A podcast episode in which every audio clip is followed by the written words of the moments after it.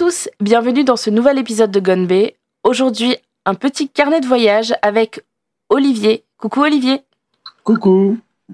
Bah, je te laisse te présenter pour euh, les auditeurs qui ne te connaissent pas encore. Bien, je m'appelle Olivier et euh, je suis le gérant du restaurant La Bibimerie dans le 10e arrondissement à, Paris. C'est un restaurant franco-coréen qui va un peu se concentrer sur euh, le bibimbap et sur la partie un peu plus colorée et saine de la cuisine coréenne. Alors pour ceux qui écoutent un petit peu le podcast, vous savez déjà plus ou moins ce qu'est un bibimbap, mais euh, déjà j'ai deux petites questions euh, sur ton restaurant. Euh, cuisine franco-coréenne, c'est-à-dire c'est un peu fusion, c'est un peu français, c'est un peu coréen, c'est un peu les deux? Oui, alors en fait, quand j'ai ouvert le restaurant, je me suis posé la question, je me suis dit comment je peux amener une touche française dans la cuisine coréenne? Et dans la partie salée de la cuisine, je voulais avoir des goûts coréens et euh, essayer de les garder le, plus réel possible, mais d'utiliser des, techniques françaises comme les sauces, comme, euh, comme les marinades, comme euh, le, les, différentes manières de, cuisson de cuisine française qui sont issues de la cuisine française, qui sont maintenant universelles, mais qui viennent de la cuisine française. Et pour les desserts, les Coréens sont pas mangent pas de dessert. Ils vont manger du sucré en dehors des, repas et essayer, d'utiliser un petit peu ce que, eux ils, ont comme euh, comme euh, la sucrée, mais avec pour le coup des goûts français. Donc des goûts coréens avec des, techniques françaises pour le salé et des goûts français avec des techniques coréennes pour le sucré. Et donc, euh, si tu pouvais nous dire, c'est quoi un bibimbap? Moi, je sais un peu ce que c'est, mais pour la personne qui ne connaît pas, comment tu décrirais le bibimbap? Euh, Déjà, étymologiquement, bibimbap, ça veut dire bibim le mélange et bap, c'est le riz cuit. Donc, c'est un mélange de, riz avec ce qu'on veut. Mais l'histoire euh, voudrait que, il y a quelques années, il y a une, famine en Corée du Sud et que les gens ne voulaient pas partager leurs légumes. Et donc, euh, le roi a décidé de faire un grand bibimbap géant dans chaque village où chacun mettait ses légumes. On mélangeait tout et on redistribuait à chacun pour pas qu'il y ait de, problèmes de carence, etc. Donc, depuis, c'est resté un bol de riz avec plein de légumes colorés, avec une symbolique des couleurs autour du. Enfin, pour le, pour le bibimbap, il faut qu'il y ait du rouge, du vert, du blanc, du noir et du jaune dans le plat. Donc c'est un moyen de manger équilibré, c'est un moyen de manger 5 euh, fruits et légumes par jour si vous voulez. Et, euh, et donc de ça, c'est parti que c'est un plat sain avec plein de couleurs. Et les gens rajoutent du bœuf ou du ragoût de poulet ou de cochon en fonction des, des régions ou de, de poissons fumés, cuits, crus, brûlants, chauds, froids, avec un œuf, sans œuf, il n'y a pas vraiment de règles. Les seules règles, c'est du riz et plein de légumes colorés qui respectent les couleurs euh, rouge, vert, jaune. Un peu, un peu, comme les Power Rangers de la cuisine. Ce sont les Power Rangers de la cuisine, exactement. Et du coup, toi, tu as été apprendre à faire le, bibimbap en Corée directement, en fait. Tu as, enfin, as été là-bas, en tout cas. Exactement. Quand, quand je me suis décidé à lancer ce projet et, que tout était lancé, j'ai été en Corée du Sud, à Séoul et à Jeonju, qui est la capitale gastronomique euh, du pays euh, pour apprendre à cuisiner. Et donc, j'ai appris à cuisiner avec des, chefs, avec des, organismes de cours de cuisine pour les professionnels. J'ai été au festival du bibimbap à Jeonju pour apprendre aussi. Euh, j'ai été manger le, bibimbap partout. On va manger le bibimbap. Euh, ce que je dis toujours, c'est si un Coréen vient à Paris pour un, apprendre à, faire le jambon beurre, eh ben, il va goûter le meilleur jambon, le meilleur beurre, le meilleur pain, puis il va aller euh, au Carrefour City, il va prendre un saut euh, jambon euh, beurre triangle là. Puis il va manger le jambon beurre un peu partout et puis il va se rendre compte quelles sont les règles qu'il faut absolument garder sur un sur ce plat, qu'est-ce qu'on peut retirer, qu'est-ce qui est modulable? Moi j'ai fait pareil. J'ai mangé le bibimbap dans les dans les convenience stores, dans les petits boui-boui, dans les restaurant classique, dans un hôtel 5 étoiles qui avait le bibimbap, un peu partout pour être sûr de, de comprendre l'essence du plat, de savoir ce que je pouvais changer, pas ou, ou pas changer, ce que je pouvais garder ou pas, et ce qui était obligatoirement impossible à, retirer. Voilà. Alors, il faut que je sache, il est où le meilleur bibimbap que tu as mangé C'est lequel? Franchement, je veux savoir ça, au moins. Eh ben, le, le principe du bibimbap, c'est que les goûts se ressemblent vachement et que c'est la qualité des légumes et du riz qui va, qui va changer. Donc, euh, moi, il y en a deux vraiment qui m'ont marqué.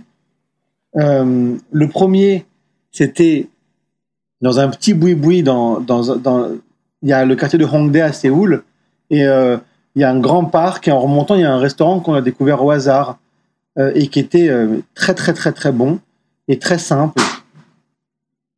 Ah, il y a eu un bruit. Et, et le meilleur, après, c'était dans la ville de Jeonju, il y, a un restaurant qui sert le bibimbap depuis, je crois, 300 ans ou un truc comme ça, sans s'arrêter.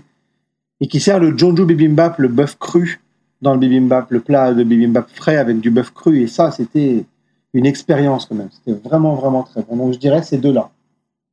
C'était vraiment quelque chose. D'accord. Parce que en fait, j'ai mangé plusieurs bibimbap euh, quand euh, j'ai eu la chance d'aller en Corée. J'en ai mangé un à Jeonju, mais j'ai pas mangé le bœuf cru. Et euh, c'est vrai qu'il y a, il y a plein de choses. Il y a plein de choses autour de ce plat qui, qui sont faites et des déclinaisons et c'est c'est super cool. J'avais vu un restaurant qui faisait genre du, du bibimbap au du bibimbap au saumon vers vers Séoul. J'ai je n'ai pas eu le temps d'y aller, mais c'est vrai qu'il y a beaucoup de déclinaisons possibles. Ben, il existe. Il y a le bibimbap qui est uniquement fait à base de d'herbes médicinales dans une région de la Corée. Il y a le bibimbap avec le poisson fumé, il y a le bibimbap avec le poisson cru. Euh, vraiment, nous, on a, on a tendance en France à connaître qu'une seule version du bibimbap qu'on appelle dolsot bibimbap. C'est, c'est, le dolsot, c'est la, c'est la pierre brûlante. Et les bibimbap ouais. dans des, dans des, dans des pierres euh, extrêmes, dans des bols en pierre très très chaudes. Et en fait, on a l'impression qu'on connaît que celui-ci, mais quand on se balade en Corée, on se rend compte qu'il y a des différentes sortes et des, et des goûts et des, et des techniques. C'est vraiment, vraiment très intéressant, vraiment. Et oui, au saumon, ça doit être très bon. Et euh, du coup, est-ce que tu savais cuisiner avant de venir en Corée ou tu as appris euh, là-bas? Ou est-ce que tu étais déjà un, un, cuisinier en France et tu es parti en Corée avec l'idée de te spécialiser euh, un peu comme un chirurgien qui va devenir cardio? Alors moi, je suis, je suis pas cuisinier de formation, mais j'ai été hum, formé par mon cousin qui, lui, est cuisinier de formation dans un restaurant parisien japonais fusion très bon. Et j'aime cuisiner pour le plaisir. J'aime cuisiner chez moi, j'aime cuisiner pour ma famille, mais je sais très bien, à, ce moment-là, je sais très bien que cuisiner pour, euh, pour 10 personnes, pour sa famille, et cuisiner pour euh, je sais pas moi, entre 50 et, et 90 couverts par jour, euh, c'est pas du tout pareil. Et donc, je, je, me suis formé à la cuisine avec mon cousin euh, à Paris. Et j'allais vraiment en Corée pour faire une recherche, euh, une recherche de goût, une recherche de goût, une recherche euh, d'histoire. J'ai vraiment fait ce voyage-là, ça a vraiment été un voyage basé autour de la nourriture, vraiment, pour, pour découvrir des, des produits coréens qui n'ont pas passé euh, euh, euh, les frontières et qui sont pas arrivés jusqu'en France, pour découvrir des goûts, des techniques, des recettes régionales. Il y a vraiment des choses, quand on, quand on s'intéresse à la cuisine coréenne, il y a des choses qui viennent très vite parce que c'est mis en avant par par ben, toute la pop culture coréenne ou par des chefs qui se sont intéressés à la Corée. Mais quand on va sur place, on va découvrir euh, d'autres choses. On va découvrir des recettes régionales, des gens qui ont des recettes à eux, des, des, des épices, des baies, des, des, sauces, des manières de travailler. Voilà. Si on s'intéresse à la Corée euh, un peu plus loin, on découvre plein de choses. Moi, j'ai découvert beaucoup de choses autour de la Corée que je connaissais pas. Je t'imagine tellement, mais un peu euh, shonen, genre qui part dans son périple afin de découvrir le meilleur goût, genre euh, vraiment le shonen de la meilleure cuisine au monde, euh, genre un peu Food Wars mais en moins bizarre. Mais c'est vrai que moi, je trouve ça. Je trouve, je trouve, ça super chouette parce que quand on va en Corée, c'est vrai que c'est un pays, on n'a pas du tout l'habitude de ces saveurs-là. Euh, tout le monde connaît un peu la légende du kimchi. On, on commence à savoir jusqu'ici qu'il y a du piment, mais tout le monde a juste l'idée du barbecue coréen. Vite fait le bibimbap. On sait qu'on mange du riz et des nouilles, et encore. Et c'est vrai que je trouve ça super intéressant parce que quand on va en Corée, on se rend compte que ben, la nourriture, elle est toutes les couleurs, euh, ça va dans tous les sens, c'est super bon. Et, euh, du coup, je me demandais un petit peu euh, comment toi, tu avais découvert la cuisine coréenne en France? Parce que bon, le projet du bibimbap, si tu as eu le projet d'aller en Corée, c'est sûrement que ben, en France, tu avais déjà eu une expérience qui t'avait transporté au point que tu avais faire 10 000 bornes pour euh, développer le meilleur bibimbap euh, à tes yeux Déjà, je, voulais rebondir sur ce que tu disais avant. Pour avoir une. Euh, à la bibimberie, on a une clientèle qui est très. qui, est, qui, qui, est pas très au fait de la culture coréenne. Des gens qui découvrent la cuisine coréenne avec nous, pour la plupart, et qui sont pas des gens qui aiment beaucoup, enfin, qui sont pas des aficionados de la culture coréenne. Et pour eux, la culture coréenne culinaire, elle se résume pour la plupart au barbecue coréen, et beaucoup ne savent euh, même pas euh, qu'on va manger euh, du piment, ils ne connaissent pas le kimchi, etc. Donc c'est assez intéressant de voir que pour l'instant, la culture coréenne auprès d'un bon nombre de personnes, elle n'est pas encore très développée. Mais je pense que ça, va devenir le, le, futur un peu comme le Japon, si tu veux, aujourd'hui en France. Dans quelques années, ça va devenir extrêmement populaire. Et moi, j'ai découvert la culture coréenne parce que plusieurs facteurs. Le premier, c'est que je suis intéressé, je suis intéressé à, la, culture asiatique depuis mon, plus jeune âge, euh, en partant du manga, hein, voilà, euh, en, ayant voyagé euh, un peu partout en Asie. Et j'ai un de mes meilleurs copains qui vit à Hong Kong depuis très longtemps et qui travaille avec la Corée du Sud. Donc il va souvent en Corée du Sud, il m'en parlait souvent. Et puis il m'a proposé d'y aller un jour et je lui ai dit on va y aller ensemble. Et euh, je travaillais avant d'ouvrir ce restaurant dans le quartier euh, parisien, qui est le quartier qui mélange les restaurants japonais et coréens, qui est la, la rue Sainte-Anne. Et on déjeunait souvent dans un restaurant de bibimbap le midi avec les collègues. Et je me suis pris d'amour pour ce plat. Et euh, par son côté extrêmement varié, sain, et où on se, on se lasse quasiment jamais de ce plat. Quoi. Donc c'est vraiment par, euh, par l'expérience que j'ai appris à aimer la culture coréenne, beaucoup par la cuisine, parce que je connaissais assez peu le reste de la culture coréenne avant de m'intéresser pour sa cuisine. Et, euh, et oui, en, en, mangeant dans des restaurants à Paris, coréens, en, en, allant faire mes courses dans les supermarchés coréens euh, parisiens, et en testant des recettes à la maison. Voilà comment j'ai un peu découvert la culture coréenne. Toujours au niveau de, autour de la nourriture. Ouais, donc c'est quand même une immersion qui a été assez, entre guillemets, facilitée. Tu avais quand même des contacts, etc. Et effectivement, je pense qu'on est une génération aussi, euh, on doit avoir à peu près dans les mêmes âges, qui a été imprégnée de culture asiatique euh, via ouais, le Japon, les mangas, il y a toute une génération. Et effectivement, pour l'instant, la Corée, c'est pas hype, mais ça commence à venir via la K-pop. Mais c'est vrai que. C'est hype en vrai. Hein. Mais euh, ça vient, doucement. Oui, excuse-moi, je parle vite. Pardon. Non, non, c'est moi, je dis ça vient doucement, je veux dire, la, la Corée. La, la hype coréenne, elle arrive bah, doucement. Elle arrive doucement, mais euh, entre euh, bah, un Oscar, là, récemment, entre des. S'il n'y avait pas eu euh, le festival de Cannes qui bloquait Okja parce qu'il venait de, de Netflix, il, il, était pressenti pour avoir la Palme d'Or. avec, avec ça, déjà, avec All Boy dans les années 2000, euh, déjà par le cinéma, c'est arrivé euh, vachement bien. La, culture coréenne est, arrivée vachement bien. Et puis euh, ensuite, maintenant, c'est le manhwa coréen qui qui est en passe de d'embêter un peu le manga japonais. Et puis bien sûr, bon ben la K-pop, les K-dramas, ça c'est plutôt pour ceux qui sont initiés, si tu veux. Même s'il y a des groupes tête de gondole, comme euh, aujourd'hui on, voit beaucoup BTS et, Blackpink, qui, euh, qui arrivent à, à, essayer de choper un, public qui connaît pas du tout. Et, et, moi j'entends ma sœur qui, euh, qui pas du tout intéressée par la culture musicale coréenne, qui me dit qu'elle a aimé la dernière musique des, des BTS et qu'il les connaît, et ça me faisait bizarre. Quoi. Donc ça va arriver. Quoi. Ça prend son temps, mais, mais moi je le sens bien. Après, on est, enfin, personnellement, je trouve qu'on est un peu dans une génération où je vois que quand j'étais au collège, on me trouvait bizarre de lire des mangas, que mon rêve c'était d'aller au Japon. Euh, spoiler alerte, euh, je comptais y aller l'an dernier finalement et coronavirus oblige, mais voilà, c'est la génération où euh, c'était pas encore bien vu d'aimer les trucs asiatiques. Le cinéma coréen est toujours un cinéma de niche quand même.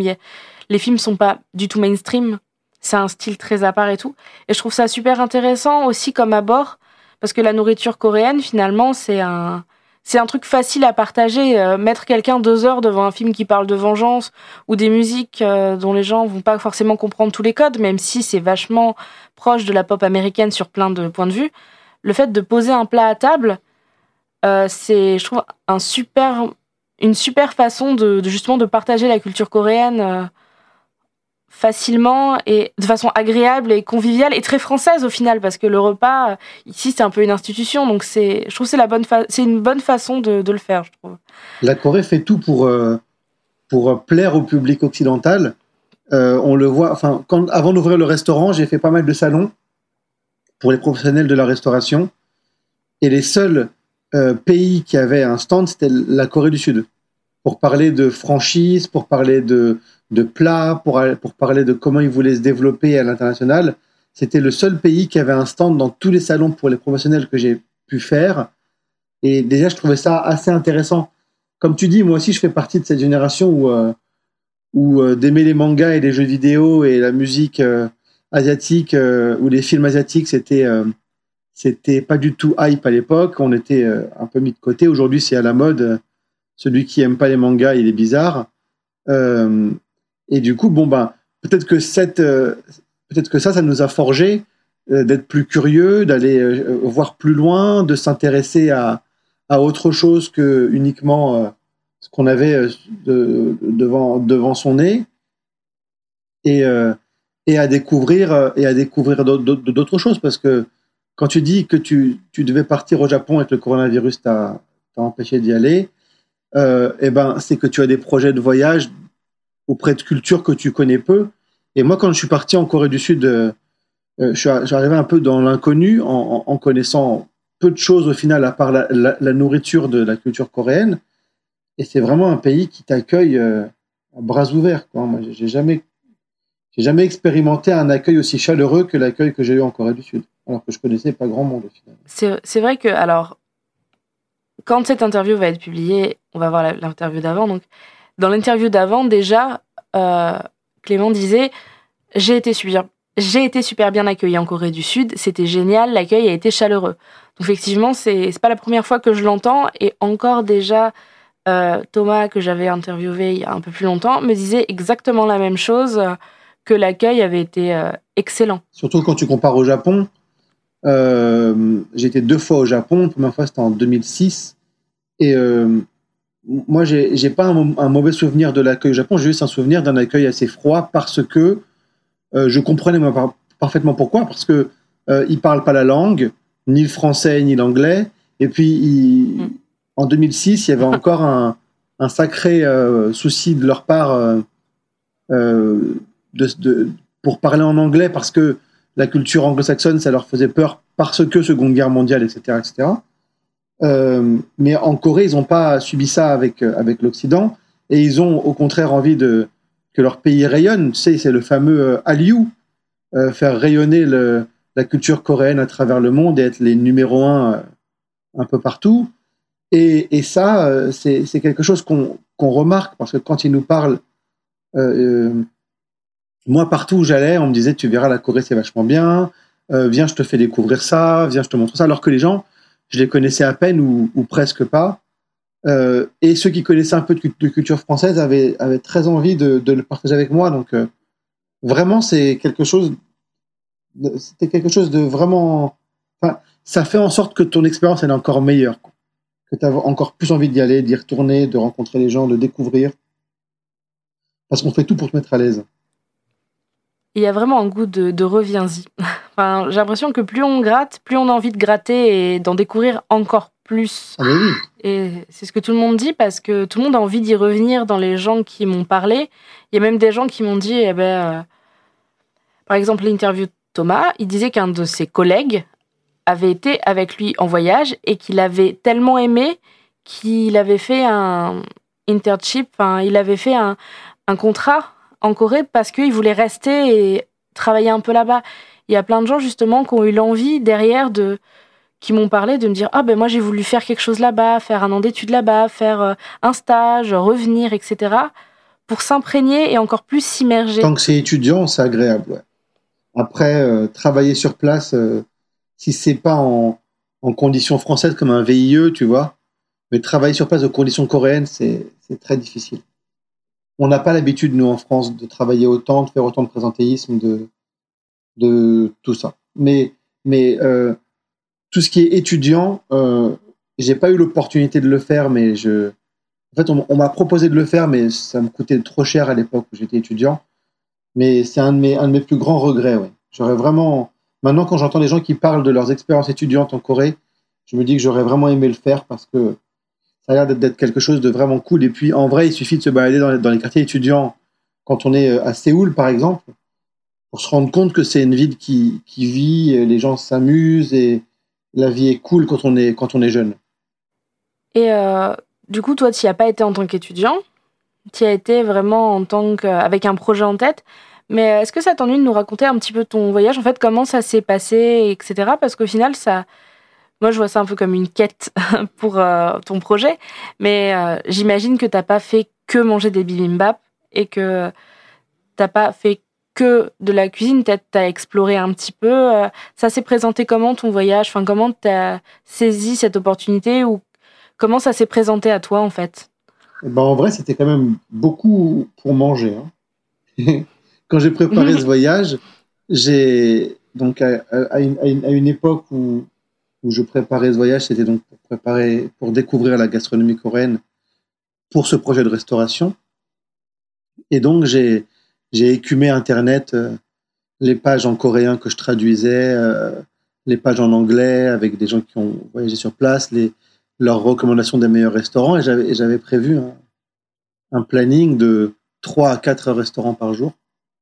Donc, euh, de manger vraiment partout, de faire plusieurs repas pour découvrir énormément de, choses. Et j'ai retrouvé donc mon ami qui habite à Hong Kong, qui est venu me rejoindre sur place pour, euh, deux ou trois jours, je ne sais plus combien. Et donc les premiers jours, je me suis laissé guider par lui, parce que lui, il connaissait un peu, parce qu'il venait une fois par mois à peu près pour le boulot.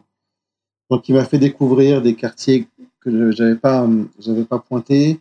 Il m'a fait découvrir euh, certains plats qui sont ensuite devenus de mes plats préférés. Et puis quand il est parti, euh, eh ben il y avait un, un, planning un peu un peu chargé de euh, différents restaurants, de différents endroits pour goûter, etc. Donc euh, il y a eu un petit peu de de, découverte de la ville, mais c'était en gros c'était entre deux restaurants, et ben on marchait pour aller à la destination suivante et on découvrait le quartier comme ça. Du coup, j'ai pas fait un voyage touristique euh, au sens propre. J'ai pas, j'ai pas pu aller euh, à la rencontre des, des parcs, des, des châteaux, des, tous les trucs très touristiques. J'ai pas pu les faire parce que vraiment, j'axais mon voyage sur euh, la découverte culinaire. Donc, j'ai fait les marchés, les marchés pour les professionnels, pour les, pour les particuliers, euh, découvrir les fruits, les légumes, euh, euh, ce genre de choses. j'ai été dans différents restaurants, dans différents food courts, dans différents convenience stores. Et ben, entre, chacun, entre chacune des, destinations, et eh ben, je, le faisais à pied. Comme ça, je, découvrais à pied ou en bus. Donc ouais, c'était vraiment un voyage centré autour de la, de la nourriture au final. Mais je voudrais bien retourner très vite pour faire autre chose. pour découvrir le reste. Et tu t'attendais un petit peu à cette ambiance, à... parce que c'est pas les restaurants comme en France du tout, on n'a pas du tout le même repas, entrée, plat, dessert, digestif, petit café. Oh mon dieu, le resto va fermer, faut peut-être qu'on s'en aille. C'est pas du tout comme ça. Est-ce que et puis même en général l'ambiance en Corée et tout ça, est-ce que quand tu arrivé en Corée, tu t'es comment dire, t'as été de surprise en surprise ou étant donné qu'on t'avait quand même pas mal raconté le truc, est-ce que toi ça t'a semblé euh, assez naturel? Bah, c'est vrai que c'est une culture qui est super différente de la nôtre. On est quand même à l'autre bout du monde. Et euh, toi, est-ce que ça, tu t'es senti en décalage ou au contraire, tu t'es dit euh, ah ben nickel, aucune surprise, c'est exactement ce qu'on m'avait annoncé. Eh ben pour connaître euh, la Chine, Hong Kong et, le Japon avant, d'être allé en, Corée du Sud, euh, j'étais pas très surpris. Le fait qu'on nous pousse à, manger vite et à partir vite. Euh, après, c'est une autre mentalité. C'est vrai que nous, on a cette culture de rester à table et de profiter du repas à table que eux n'ont pas forcément. Mais ça m'a pas tellement dérangé. Ça m'a pas, m'a pas tellement dérangé. C'était surtout, euh, euh, ce qui était intéressant, c'était surtout de, de voir comment les gens travaillaient. Parce qu'on avait beaucoup de cuisines ouvertes ou de, de gens qui travaillent devant nous, etc. Euh, moi, ce qui m'a marqué le plus, c'est l'organisation des barbecues euh, coréens en Corée. Là où en France, quand on va dans un barbecue coréen, c'est un restaurant très, très guindé, très chic, où, euh, où on mange à table, où ça coûte un peu cher, etc. Là-bas, on est sur une table, limite comme une table de camping ou je sais pas quoi. Sous la bâche. avec le, parterre qui colle parce qu'il y a tellement de bière et de soju au sol, tellement on a fait des jeux à boire euh, avec du kimchi partout, avec euh, euh, les gens qui viennent et qui coupent avec le ciseau à notre place la viande et qui les mettent sur le côté. Moi, je me rappelle d'une dame qui, m'a un peu engueulé parce que j'ai voulu retourner la viande moi-même. Et elle me dit non, c'est mon, mon boulot, quoi. Et ça m'avait fait rigoler parce que je comprenais pas vraiment pourquoi elle me disait ça. Et puis après, je me rends compte que c'est son boulot, c'est ses mœurs.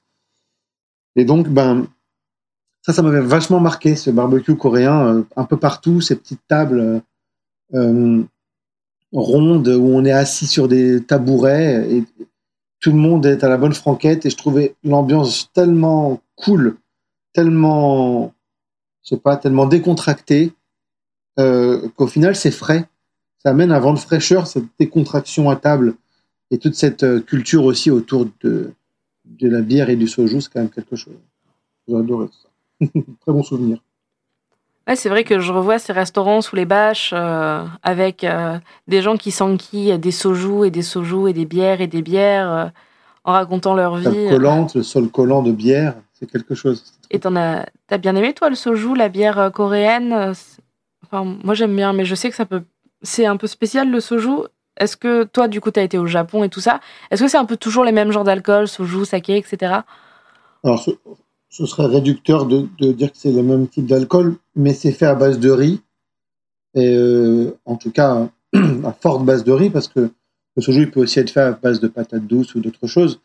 Euh, moi, je suis pas un grand, grand amateur de bière à la base, mais, euh, mais bon, à Rome, faisons comme les Romains, donc à Séoul et à Jeonju, en Corée, j'ai fait comme les Coréens, donc j'ai bu de la bière et du soju. J'aime beaucoup le soju, moi. j'aime bien le makgeolli aussi, c'est assez particulier, mais j'aime bien. Et en fait, c'est que la culture coréenne euh, gastronomique, elle est très sucrée, je trouve. Même dans les plats salés, on rajoute du sucre dans les sauces, dans les préparations. Et du coup, bon ben, les alcools sont, sont assez sucrés, je, trouve aussi. Euh, L'alcool de, de mûr, euh, il est sucré. Le makgeolli, c'est peut-être le moins sucré, mais le c'est quand même très sucré. Euh, C'était très agréable, mais je pourrais pas je pourrais pas en faire mon, mon alcool de, de prédilection. Quoi. C'est pas quelque chose que je, ça remplacera pas euh, du vin ou peut-être que c'est, très français de ma part de dire ça, mais ça remplacera pas une bouteille de vin à l'apéro. Même si quand on est sur place, c'est quand même très agréable. Quand on est, quand on est dans l'ambiance, c'est quand même très agréable. Après, on est dans une culture où euh, c'est euh, le vin rouge avec le fromage, machin.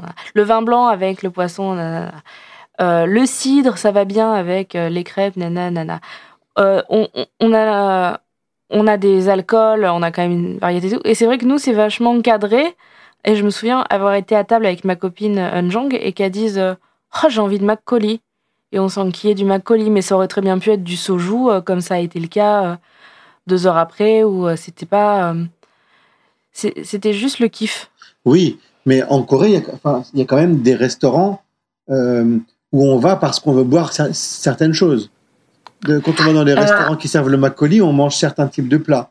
Quand on va dans les restaurants qui servent le, le soju, on va. Si on va dans les restaurants de, de, de poulet frit, ça va être la bière et puis peut-être un petit peu de soju, tu vois. Euh, ah, euh, le fameux chaque restaurant C'est un peu, un peu comme nous. Euh, quand tu dis que le vin rouge, ça va avec la viande, etc. C'est que c'est que même là-bas, il y a, certains restaurants où tu sais que tu vas boire du soju et de la bière, donc tu vas avoir euh, les soupes, par exemple, soupe de piment, euh, tu vas avoir le barbecue, tu vas avoir certains plats. Donc, euh, ils ont aussi quelque chose, c'est aussi très, très, très codifié, même si tu peux, dans certains restaurants, ils servent un peu de tout pour, pour élargir leur, leur, leur, leur clientèle, pardon. Mais, mais oui, c'est aussi très codifié. Et puis c'est pareil, moi je trouvais, j'ai pas très, j'ai, pas encore très bien compris tous les, tous les, comment on dit ça? J'ai pas encore très bien compris euh, toutes les règles de bienséance qu'il y a à table. Tu sais où il faut servir euh, en regardant sur le côté, où il faut euh, servir avec avec deux mains ou avec une main. on sert les aînés. Je, y a ça, j'ai pas encore très très bien compris toutes ces règles-là, mais je trouve, je trouve que c'est fascinant. C'est des, c'est des règles qui apprennent beaucoup sur les mœurs des gens. En fait, je trouve qu'on a beaucoup de choses à table, en règle générale, que ce soit en France ou ailleurs, et en Corée encore plus, j'ai l'impression. Bah nous, on doit. Euh, alors, on faut rompre le pain, faut pas le poser n'importe où. Les couverts. Alors nous, on a carrément, faut mettre les couverts dans l'ordre, ici et ça.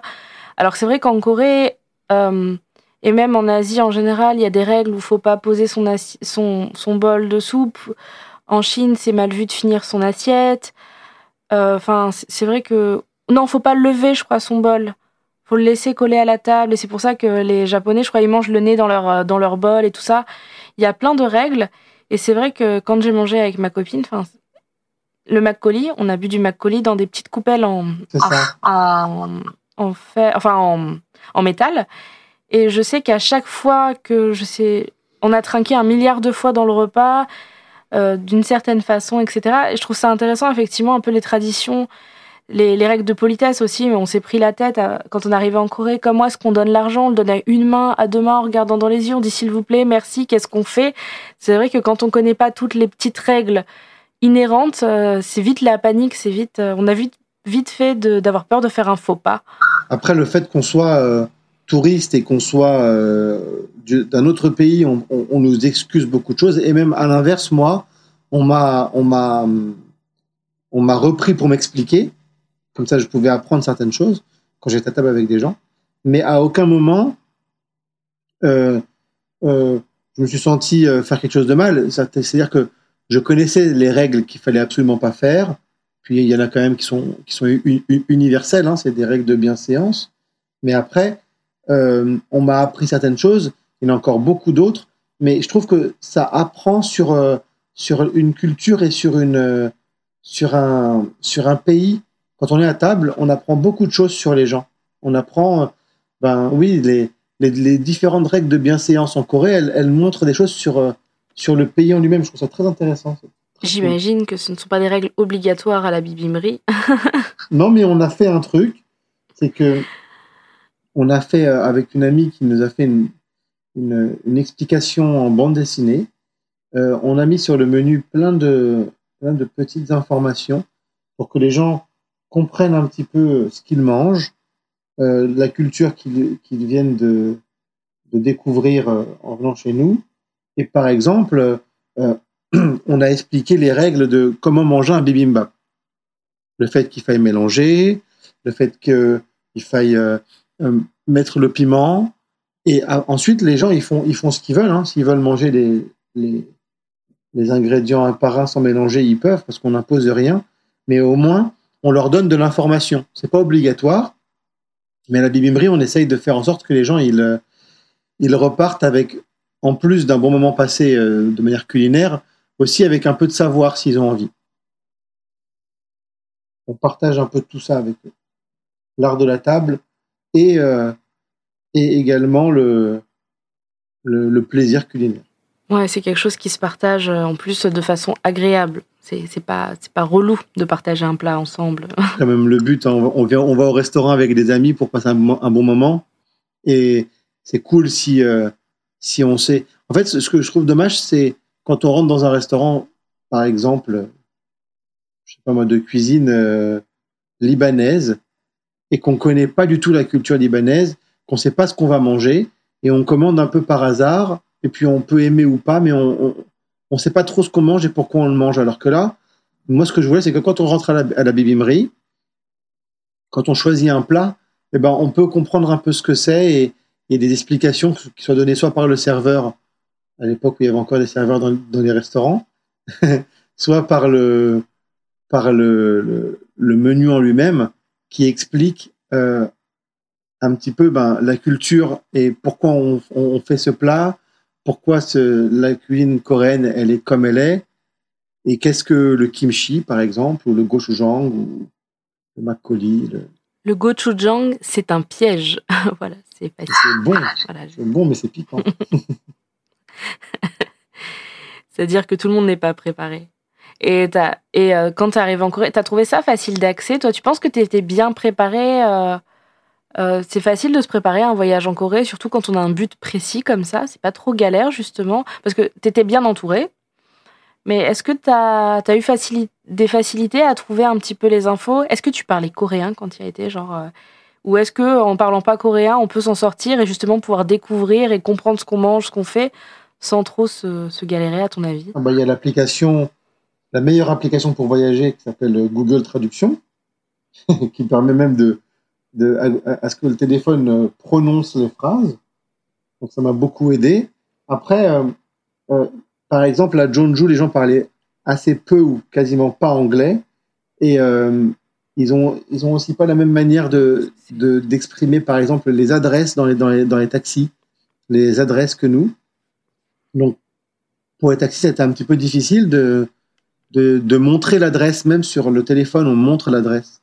Et ça, ça, je sais pas, c'est peut-être pas les mêmes manières de, de voir que nous. Euh, mais après, oui, les gens parlent plus ou moins bien anglais à, Séoul.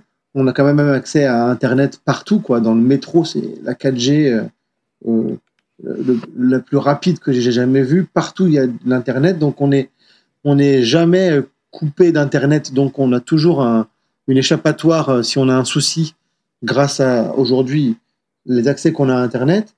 Et euh, bon, bah, quand on fait un voyage comme le mien, eh ben, on se prépare à l'avance. Moi, j'adore me préparer pour les voyages. J'ai l'impression de voyager deux fois comme ça. Donc, j'ai quand même pas, mal préparé le voyage et ça m'a permis de, de faire quelque chose qui, qui était plus ou moins cadré, quoi.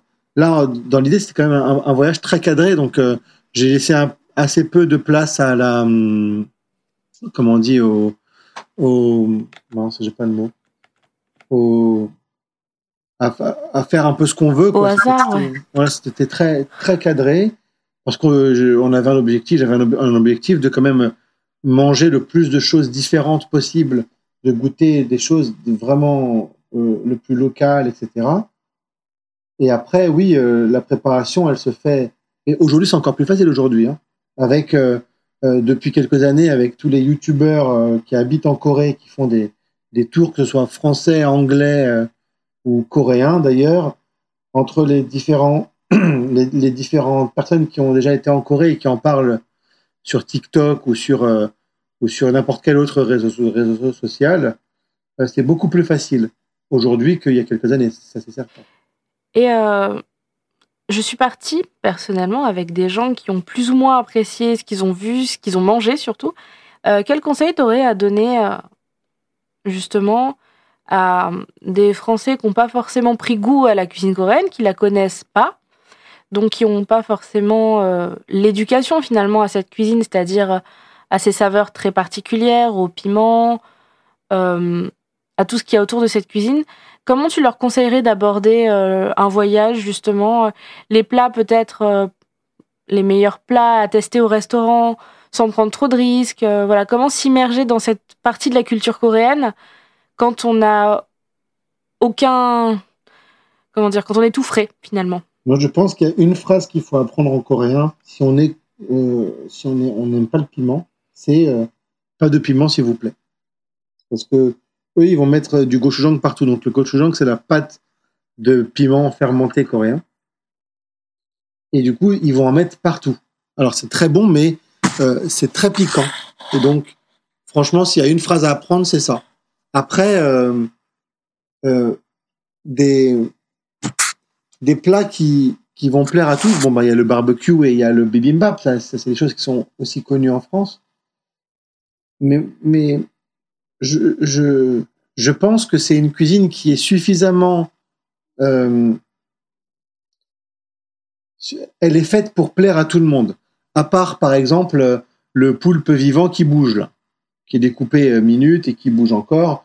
Même moi, j'ai pas goûté ça. Pourtant, je suis un aventurier. Euh, mais ça me, ça me, ça me faisait peur. mais sinon, bah, tout le reste, c'est des choses qui sont quand même assez faciles d'accès, à part pour le, pour le, pour le piment, quoi. C'est-à-dire que que vous aimiez. Euh, non, il y a, peut-être des choses qui, sont un peu particulières, mais vous les trouverez pas forcément facilement. Un peu partout, vous allez trouver euh, euh, bah, les raviolis avec le kimchi, le samgyetang, le jimdak, les choses faciles, quoi, les choses bonnes qui sont qui sont faciles d'accès. Et ça, bah, il faut juste pas avoir peur de goûter. Et surtout aujourd'hui, avec avec Internet, on peut on peut traduire tous les menus avec le avec l'appareil photo de son, de son, téléphone, on peut parler avec les gens, on peut poser des questions. Donc il y a quand même beaucoup de chances qu'on ne goûte pas un truc bizarre. Quoi. Il n'y a, a, plus de trucs bizarres en Corée euh, aujourd'hui. Le plus bizarre, c'est le poulpe, euh, le poulpe vivant. Euh, j'ai même pas testé, j'ai même pas envie d'essayer. Ah oui, mais il y, a, il y, a, quelques années encore, il y a quoi Il y a 30 ou 40 ans, on parlait encore d'élevage de, de, chiens pour les, pour les manger en Corée, comme en Chine, comme partout. Aujourd'hui, euh, la Corée du Sud a fait un très très gros travail de comment on peut dire ça d'épuration de son image pour qu'elle soit euh, ouverte au tourisme et euh, au rayonnement de la culture coréenne à travers le monde. Du coup, tout ce que c'est-à-dire que même si vous mangez, par exemple, à Séoul, il y a un très gros quartier musulman. Si vous mangez pas de, de porc, qui est dans Itaewon, il y a euh, il y a la possibilité de manger du poisson partout, de manger euh, du bœuf. Alors, non, il y a un seul souci. Allez, faut pas être vegan. Très difficile d'être vegan en, Corée du Sud. Très, très difficile parce que même dans le kimchi, il y a du, poisson. Donc, euh, c'est le seul problème aujourd'hui, c'est d'y aller en étant vegan.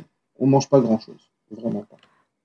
Sachant que euh, avec le côté Hallyu, tout ça, le rayonnement, déjà on a les quartiers. Et Itaewon, c'est le quartier un peu étranger, hein, c'est l'équivalent de notre Chinatown à nous, c'est-à-dire euh, c'est le quartier américain, euh, voilà, c'est le quartier où il y a tout ce qui est musulman, tout ce qui est. Ils vont manger des pancakes et, des burgers, les gens, c'est dommage. Pour découvrir la gastronomie coréenne, il n'y a pas grand-chose à part la cuisine des moines. La cuisine de moines bouddhistes en Corée, il y en a, il y a des très très bons restaurants. c'est une cuisine qui est végane et qui est sans piment. Et ça, c'est euh, une super expérience. Ah oui, et euh, aussi aux abords des palais, euh, ce qui est intéressant, c'est qu'il y a des restos, bon, il y en a des hors de prix, mais si on, si on cherche un petit peu, il y a des restos qui font le, les menus royaux de l'époque avec tous les plats un peu spéciaux, et il y en a des abordables. Si on prend pas le menu avec les 12 plats, etc., qu'on veut juste un peu goûter, on peut trouver des choses abordables, et c'est super intéressant de savoir ce que mangeaient les rois à l'époque. Ben oui, c'est pour ça, c'est... Voilà c'est pour ça qu'un voyage euh, culinaire, c'est intéressant parce qu'on va découvrir ce que fait. Parce qu'aujourd'hui, Séoul, ça a deux visages. Ça a deux visages très, on va dire, très, euh, très euh, ben, historiques, avec la cuisine voilà, que mangeaient les rois, avec les bibimbap, les, les, les, recettes les plus anciennes de bibimbap, avec le samgyetang, qui a été un plat que l'histoire, c'est qu'un des présidents de la Corée qui a été le manger dans un dans un boui-boui qui aujourd'hui est très célèbre, euh, ben, pour inciter les gens à, manger de la nourriture euh, coréenne et des plats coréens. Et puis après, il y a le il y a le Séoul 2021 euh, avec euh, tout leur nouvelle grande passion du fromage qu'ils mettent partout, avec les plats frits tellement frits qu'il y a tellement de friture partout. le quartier de quartier de Myeongdong avec les les, les, petits euh, chariots de rue euh, et tout plein de, de, nouveautés en permanence, des nouveaux plats avec des nouvelles sauces, avec des nouveaux, des nouveaux, euh, nouvelles formes de soupe, des nouveaux poulets, des nouveaux tout ça. Et c'est ça qui est intéressant, c'est qu'on a le, on a le, le parallèle en mangeant coréen, en, mangeant de la cuisine vraiment coréenne, on a, on a deux pendants. On a le pendant historique et le pendant nouveau récent. Et en plus de, ça, il y a toute la cuisine du monde quoi à côté. Mais c'est c'est une ville où, où, c'est extrêmement varié et on mange extrêmement bien. Tout ce qu'il faut, c'est manger piquant. Et le samgyetang, euh, alors si je me trompe pas, c'est bien le coquelet qui est fait dans une infusion d'herbes médicinales, etc., de gingembre, une soupe, et qui est considéré comme un plat qui est revigorant. Euh. C'est fourré de riz avec du ginseng et du gingembre, et euh, c'est une soupe qui est censée être revigorante avec un, un, coquelet entier dans une, dans une, soupe qui est fourrée au riz. Et euh, c'est un plat qui est devenu emblématique euh, euh, parce que c'est un plat du quotidien. Et donc ce président qui l'avait, je ne sais plus quel président c'était, qui l'avait mangé dans un petit, un petit restaurant de quartier pour pousser les gens à manger local. Et un peu comme l'histoire du bibimbap il y a 500 ans en arrière. Là, c'était un peu le, le, nouveau. Et oui, il y a plein de plats trop bons en Corée. On connaît que le bibimbap et le, et le barbecue, mais il y a quand même des choses vraiment bien. Bah, de la même façon que je dirais aux gens de ne pas aller dans les boulangeries euh, coréennes euh, qui s'appellent Paris Baguette et machin, parce que c'est pas la peine. Autant la nourriture, euh, genre les pizzas et tout ça, je conseille pas d'en manger toute la journée, mais peut-être goûter une pizza façon coréenne, parce que la pizza qui trempe dans la sauce avec le maïs et tout, c'est spécial. Leurs recettes sont très spéciales. Et les burgers tels qu'ils les préparent aussi, euh, ça peut être intéressant. Moi, je trouve ça rigolo quand je voyage d'aller au moins une fois au McDo pour manger les burgers spéciaux du McDo, juste pour par curiosité. Le burger aux crevettes aussi, au ça, au piment. Je trouve ça toujours rigolo. Au bulgogi, parce qu'évidemment, en Corée, euh, on peut pas penser à la Corée sans avoir la petite spécialité au bulgogi. Et je trouve ça intéressant, même si euh, on fait ça une fois et on oublie parce que c'est pas non plus l'expérience centrale. Au pire, on fait ça quand on arrive à l'aéroport ou avant de repartir euh, en passant. Ben, on découvre la cuisine, la culture coréenne aussi à travers euh, la manière dont les entreprises de fast-food voient les, Coréens. Tous les, burgers spéciaux, etc., ça permet de, se faire une idée aussi de, des clichés qu'on a sur les Coréens, que eux-mêmes ont sur eux-mêmes et euh, de, permettre d'avoir une, vision encore plus, plus ouverte de la Corée. Après, tu parlais de Paris Baguette, qui est la chaîne de, de boulangerie euh, industrielle la plus euh, développée au monde. C'est celle qui a le plus de boutiques. Si les gens ils veulent goûter Paris Baguette, ils vont à Paris, rue Molière, il y a Paris Baguette. Ils, ont, ils, ont, ils en ont un. Les Coréens, le, la, chaîne coréenne pour dire qu'ils sont implantés en France, ils en ont ouvert un à Paris. Donc si on veut goûter les mêmes choses qu'à Séoul, on peut aller à Paris aussi. Mais c'est vraiment pas bon. Hein. Je, déconseille. Il y a des super bonnes boulangeries qui font des très bons croissants à la française à Séoul, mais euh, bon, si on va si on va en Corée du Sud, c'est pour manger autre chose. C'est pas pour manger des, croissants au beurre, je pense. Après, c'est intéressant de le savoir quand euh, on est un expat pendant deux ans parce que je sais qu'au bout de trois semaines, j'avais qu'une envie, c'était de manger du fromage de chèvre et un peu de saucisson, je vais être honnête. C'est le premier truc que j'ai mangé en arrivant en France, c'est une tranche de fromage de chèvre. Donc je peux comprendre que quand on est expat, on recherche ça.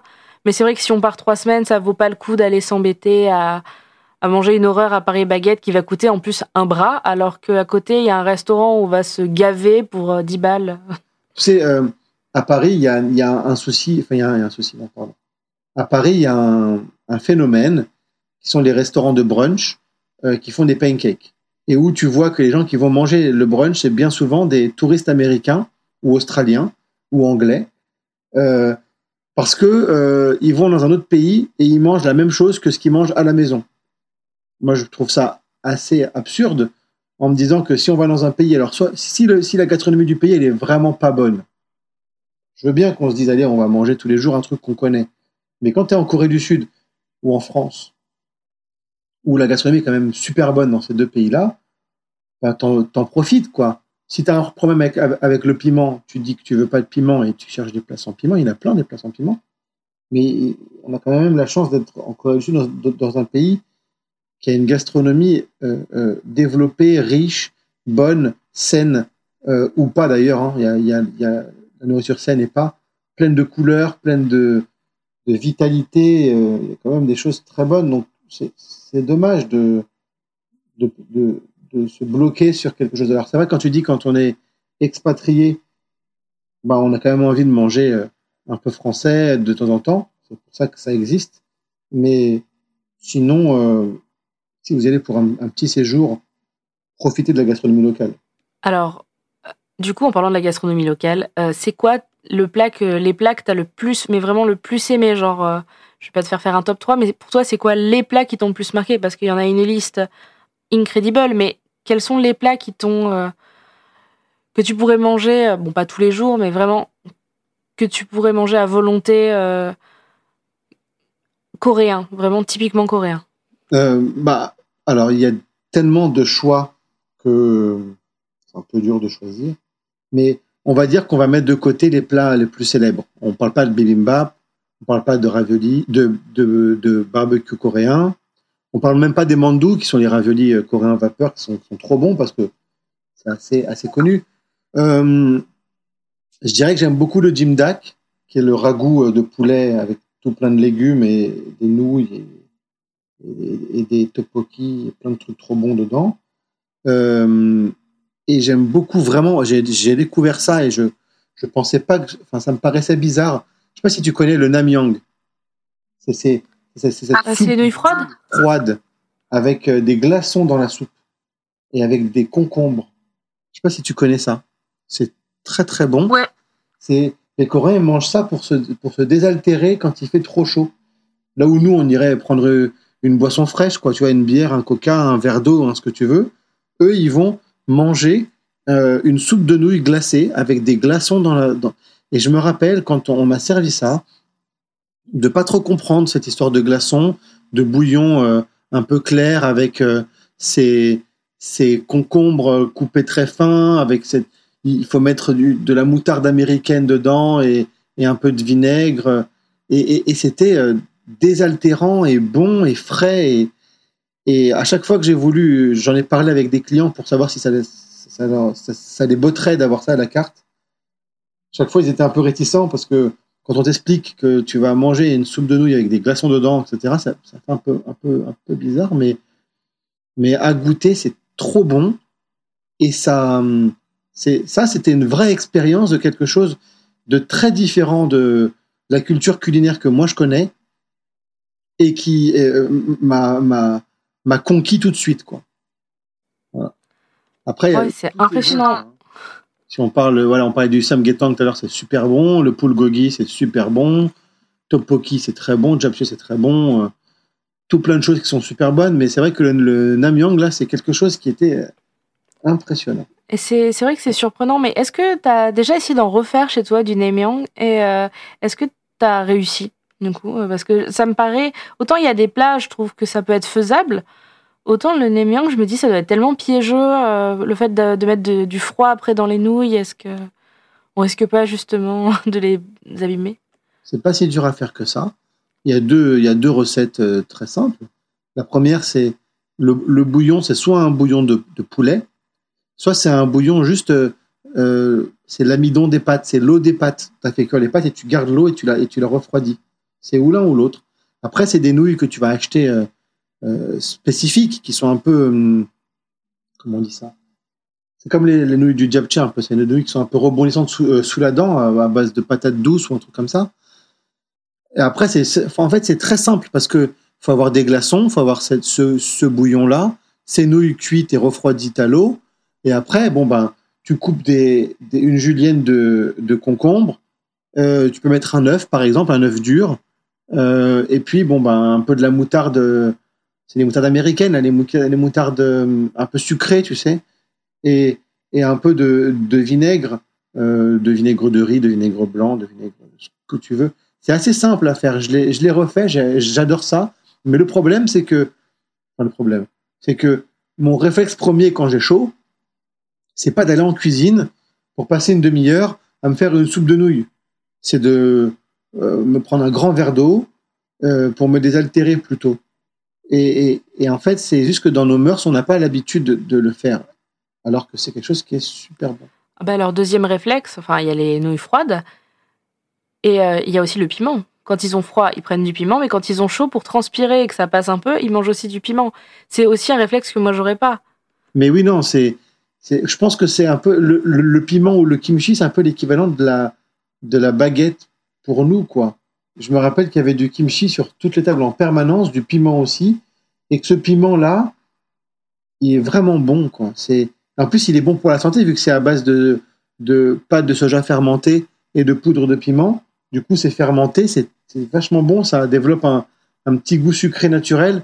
C'est-à-dire que euh, même ceux qui sont pas des grands fans de piment, je le vois à la bibimerie, euh, ils me demandent du, piment parce que c'est hum, même en petite quantité, ça amène beaucoup de goût. Après, on, nous, on n'a pas cette possibilité en France de de manger un, un chigé, tu vois, une soupe de piment là, euh, et de boire tout le bouillon. c'est pas quelque chose qu'on pourrait faire, mais c'est vrai qu'en été, je les voyais boire des bouillons de piment chauds.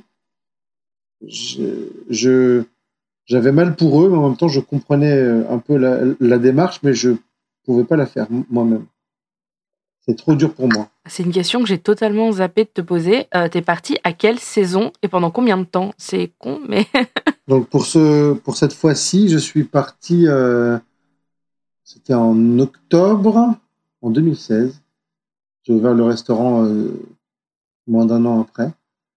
Et en 2016, donc c'était en 2016, en octobre, euh, pendant trois semaines. Ouais, trois semaines. Et euh, les gens, ils t'ont laissé rentrer dans leur cuisine, euh, pour, pour te montrer un peu comment ils faisaient? Ouais, j'étais dans une auberge de jeunesse où, où, où, je, il me, quand ils faisaient à manger, je regardais ce qu'ils faisaient et ils me disaient de venir avec eux.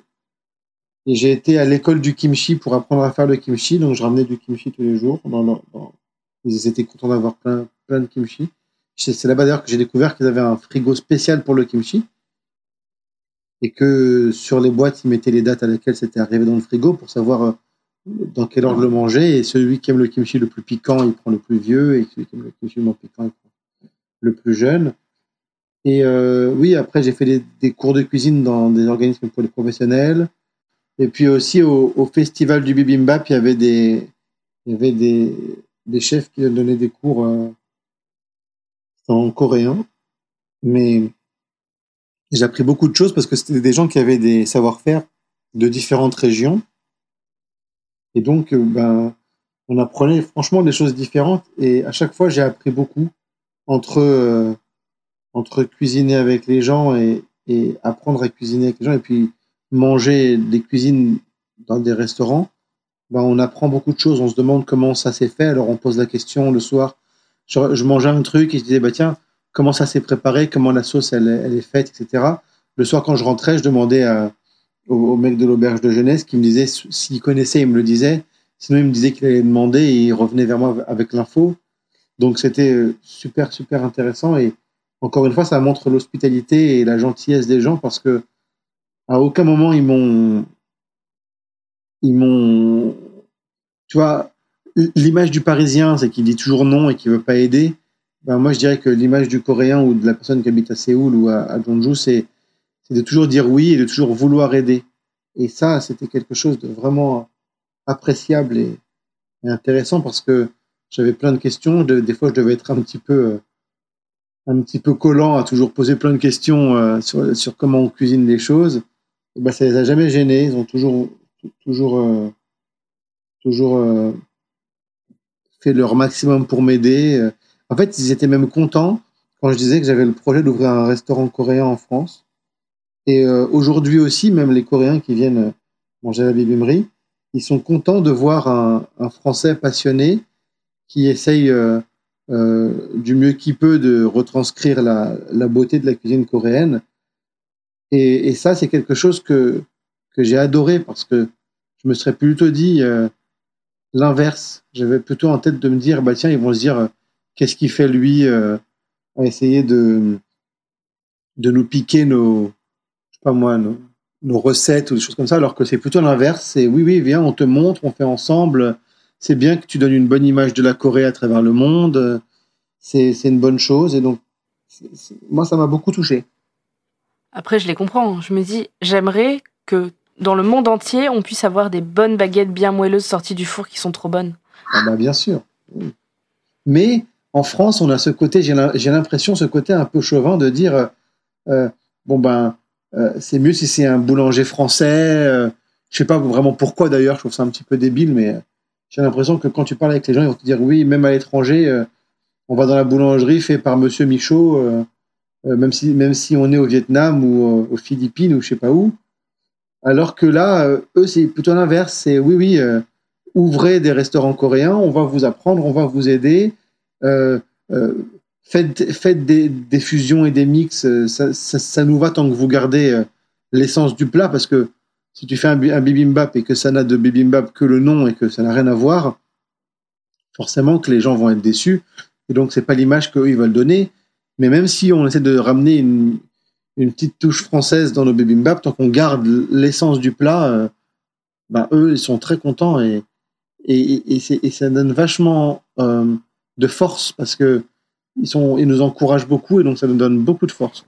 Et cette transmission que tu as reçue, est-ce que tu, tu la retransmets en France? Est-ce que du coup tu donnes des petits cours, des choses? Est-ce que as, tu repasses le flambeau un petit peu Eh ben oui, grâce à une amie qui a un, concept qui s'appelle Bubble Fever Around Asia, euh, qui avait un, grand stand dans différents salons euh, parisiens euh, elle faisait des, journées à thème avec différents pays d'Asie et grâce à elle, j'ai pu donner des cours de cuisine sur le bibimbap à des gens dans deux salons.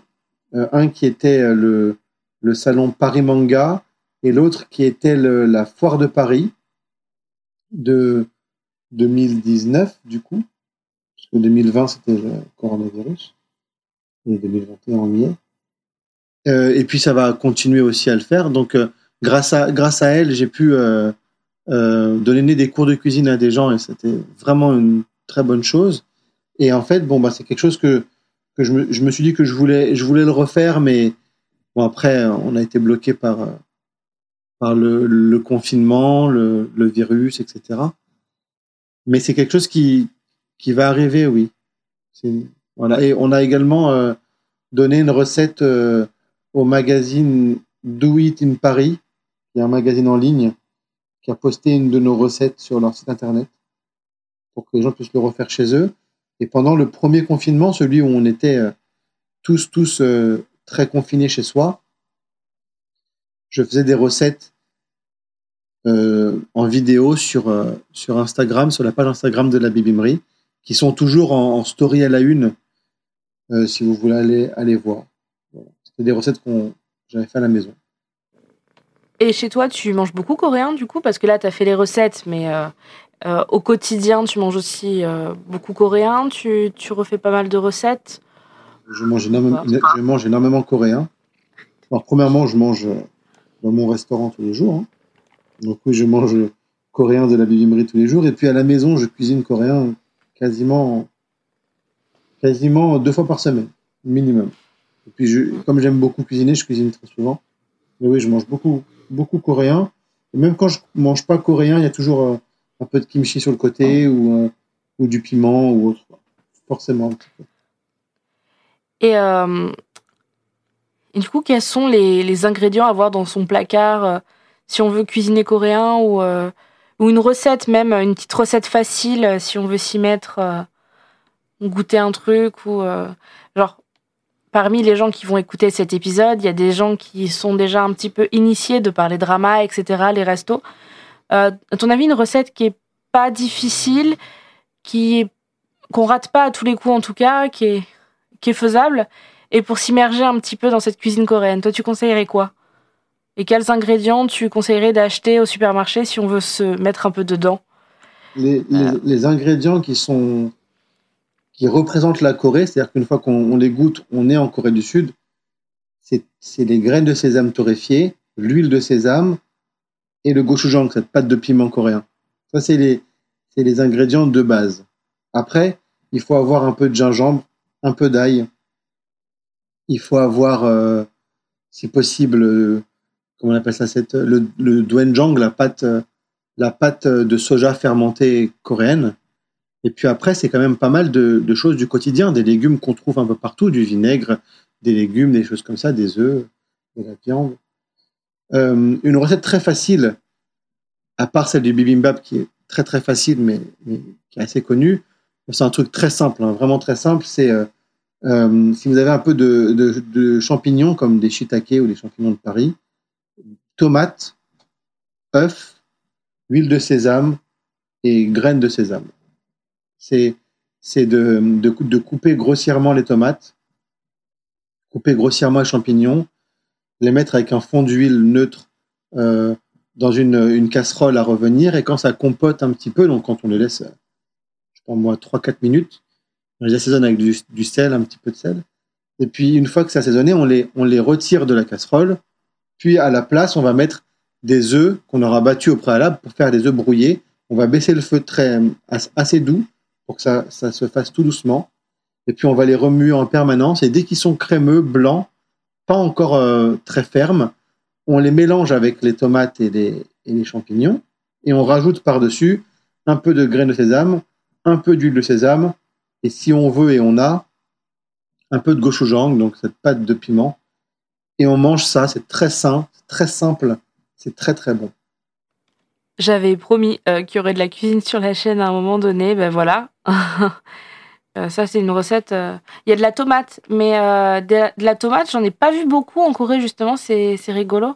C'est pas très coréen, c'est enfin, pas très c'est pas très connu en Corée, mais c'est un peu comme je parlais tout à l'heure de leur nouvelle folie du fromage. C'est-à-dire qu'il n'y avait pas de fromage en Corée, enfin, jamais eu beaucoup de fromage.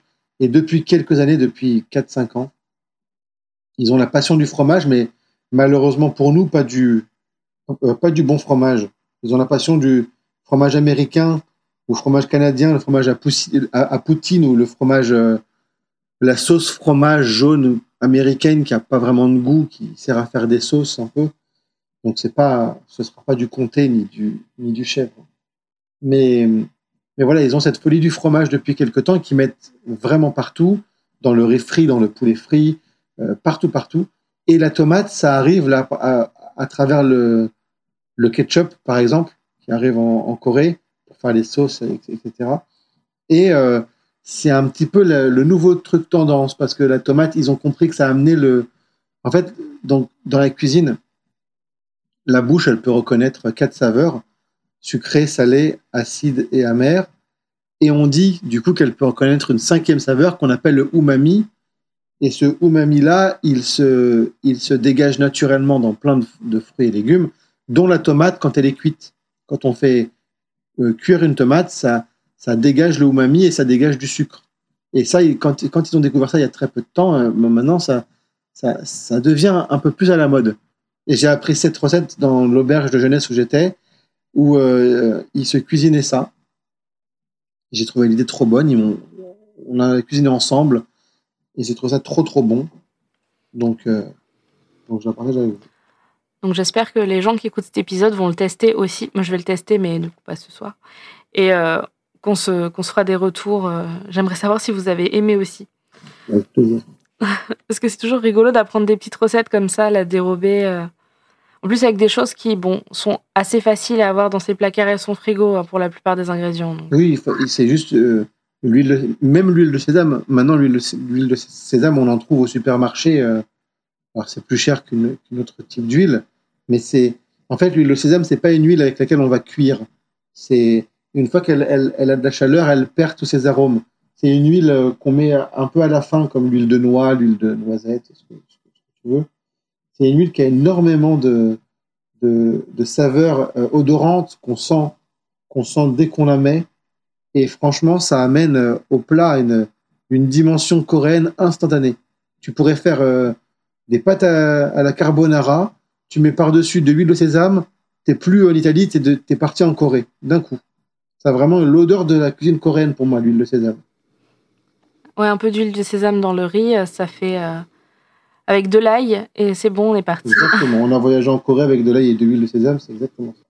Euh, et euh, donc, à part la, cuisine, qui est quand même la cuisine coréenne, donc une grosse partie de ton quotidien, puisque c'est carrément ton métier, euh, est-ce que tu consommes un peu des, de la Corée à part ça? C'est-à-dire de la musique, des films, peu importe Est-ce que tu apprends le coréen? Est-ce que la, la Corée t'en a ramené?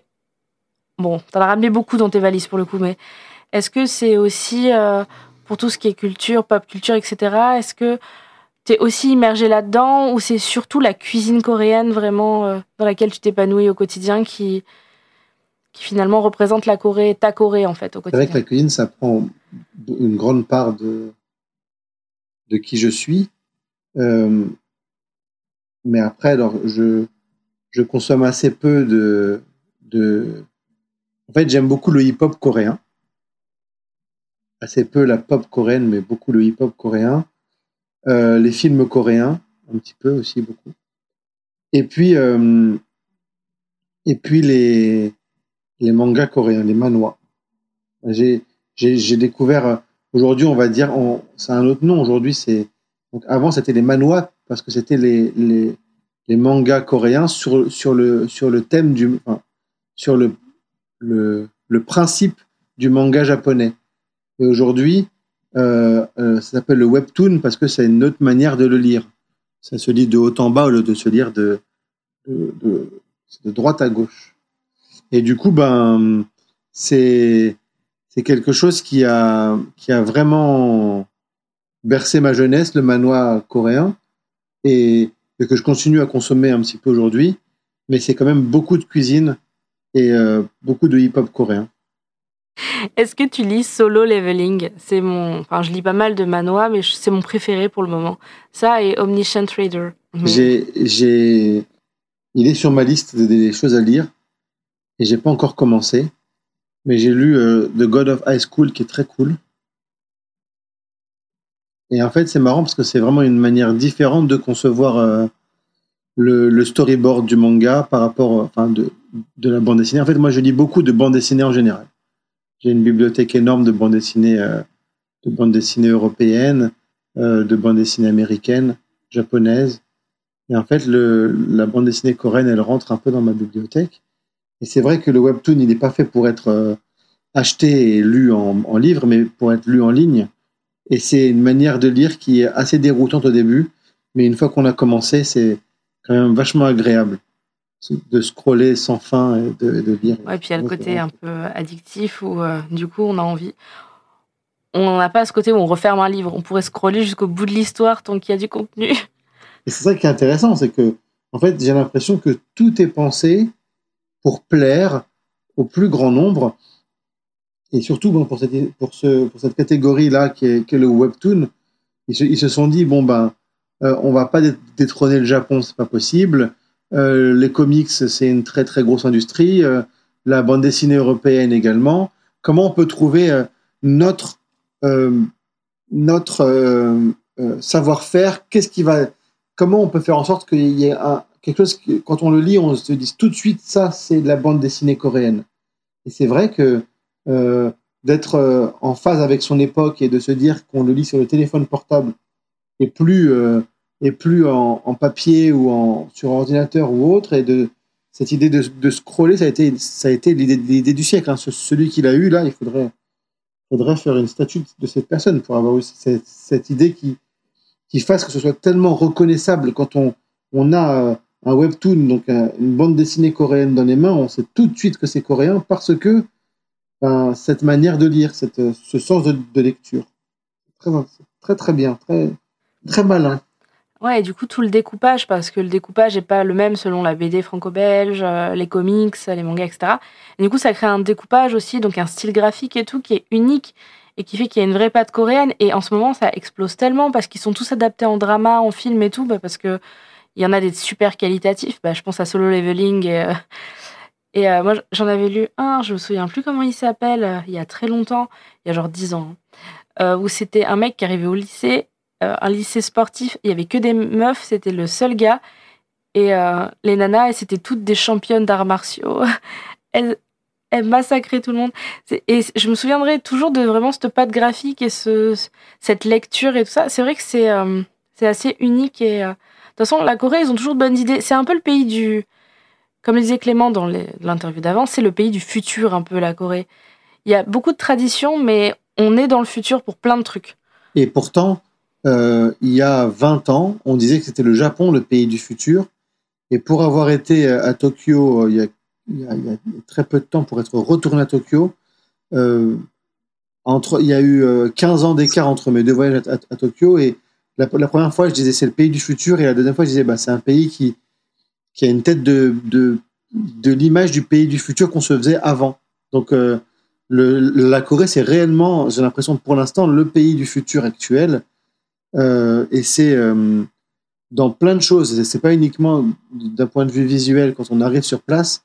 C'est vraiment aussi, comme tu dis, voilà, dans toujours avoir les bonnes idées pour être en accord avec son époque et ça, euh, euh, jusqu'au moindre recoin de sa culture, euh, de sa pop culture, que ce soit musicale, vidéo, bande dessinée, chanson, il y a vraiment, vraiment, ils sont, ils sont vraiment toujours en avance, un coup d'avance, j'ai l'impression, et, et c'est ça qui fait, qui, le rend si attractif. Ah, c'est aussi le pays de la future hype. Je pense vraiment que de par euh, son impact sur les technologies, son impact sur la culture, euh, sur la musique et tout, je pense qu'on commence à arriver petit à petit sur la hype que le Japon a pu avoir euh, il y a quelque temps. Après, on y est déjà, moi je pense. Hein. En, Asie, tous les pays d'Asie sont, au courant que la Corée sont déjà dans la hype et dans le futur, et l'Europe, on y arrive. Mais ce qu'il faut te qu'il faut te, poser comme question, c'est il y a 20 ans, c'était quoi les marques euh, euh, de produits high-tech euh, asiatiques qui étaient, qui étaient connues? C'était Honda, Toyota, Sony, que des marques japonaises. Aujourd'hui, tu vas dire Kia, Daewoo, Samsung forcément, que des marques LG, que des marques coréennes. Donc en fait, c'est marrant parce que euh, de par l'idée, le, le Hallyu, c'est aussi beaucoup l'idée des Coréens, euh, que les Coréens doivent dépasser le, Japon dans tous, les, milieux où le Japon est fort. Et, euh, ils commencent à y arriver, ils y arrivent de plus en plus, et je pense que euh, ça va en faire euh, un pays très fort parce qu'ils ont cette volonté d'être toujours les meilleurs. C'est assez, intéressant de voir cette volonté commune d'un pays pour être le meilleur dans un domaine, euh, dans, tous les, les, domaines du tertiaire, quoi, tous les domaines de l'entertainment. Ils ont vraiment choisi d'être les meilleurs partout dans les domaines de l'entertainment et pour l'instant, ils y arrivent quand même pas trop mal. Hein. Mais le Japon, on a toujours les, les, appareils photo, etc. On a toujours les. Ouais, mais qui utilise un appareil photo aujourd'hui À part un photographe À part des gens qui sont passionnés par la photo? Alors que les, meilleurs, en, les meilleurs en, téléphone portable, c'est bon, ben, Apple euh, américain et, euh, et c'est Samsung coréen et Huawei chinois. Quoi. Il n'y a plus Sony qui était avant au top du top euh, à l'époque. C'est fini. Hein. Il y a Xiaomi aussi, c'est les Chinois, je crois bien. oui, ça va être. le marché chinois, il est forcément très fort. Mais en fait, c'est aussi par rapport à la, taille des pays. C'est-à-dire que la Chine et les États-Unis, c'est quand même des, mastodontes, des pays gigantesques. Et la Corée, alors, euh, c'est grand, hein, mais c'est pas, ça n'arrive pas à la cheville de la Chine, par exemple, en, termes de superficie. Et pourtant, eh ben, euh, on les voit rayonner partout, quoi. Dans tous les domaines euh, de l'entertainment et des nouvelles technologies, ça rayonne. Alors forcément que les marques chinoises et américaines, il va y en avoir plus parce que c'est des marchés plus gros. Mais le marché coréen, en plus, le marché coréen, il rayonne jusqu'en Chine, par exemple. Aujourd'hui, quand une, euh, j'ai un client au restaurant, donc à la Baby j'ai un client qui, travaille pour une, marque, euh, je crois que c'est The Couples, et il me disait, à chaque fois qu'une star coréenne porte un vêtement The Couples, ils sont appelés par toutes les boutiques The Couples de Chine, euh, genre le lendemain, pour être réapprovisionnés dans le produit en question, parce qu'ils savent que tout le monde va venir l'acheter. C'est vraiment, il, rayonne vraiment. J'ai l'impression que la Corée, c'est euh, un peu comme les États-Unis pour nous. C'est-à-dire que même qu'on aime ou pas les États-Unis, euh, quand tu allumes la télé ou tu allumes la radio, tu as une fois sur deux un chanteur ou un, film ou une émission américaine à la, télé en France. Et on mange américain facilement. Enfin, on est quand même assez imprégné de cette partie de la culture. Euh, et on consomme américain énormément. Hein. J'ai des, des Nike là dans le placard.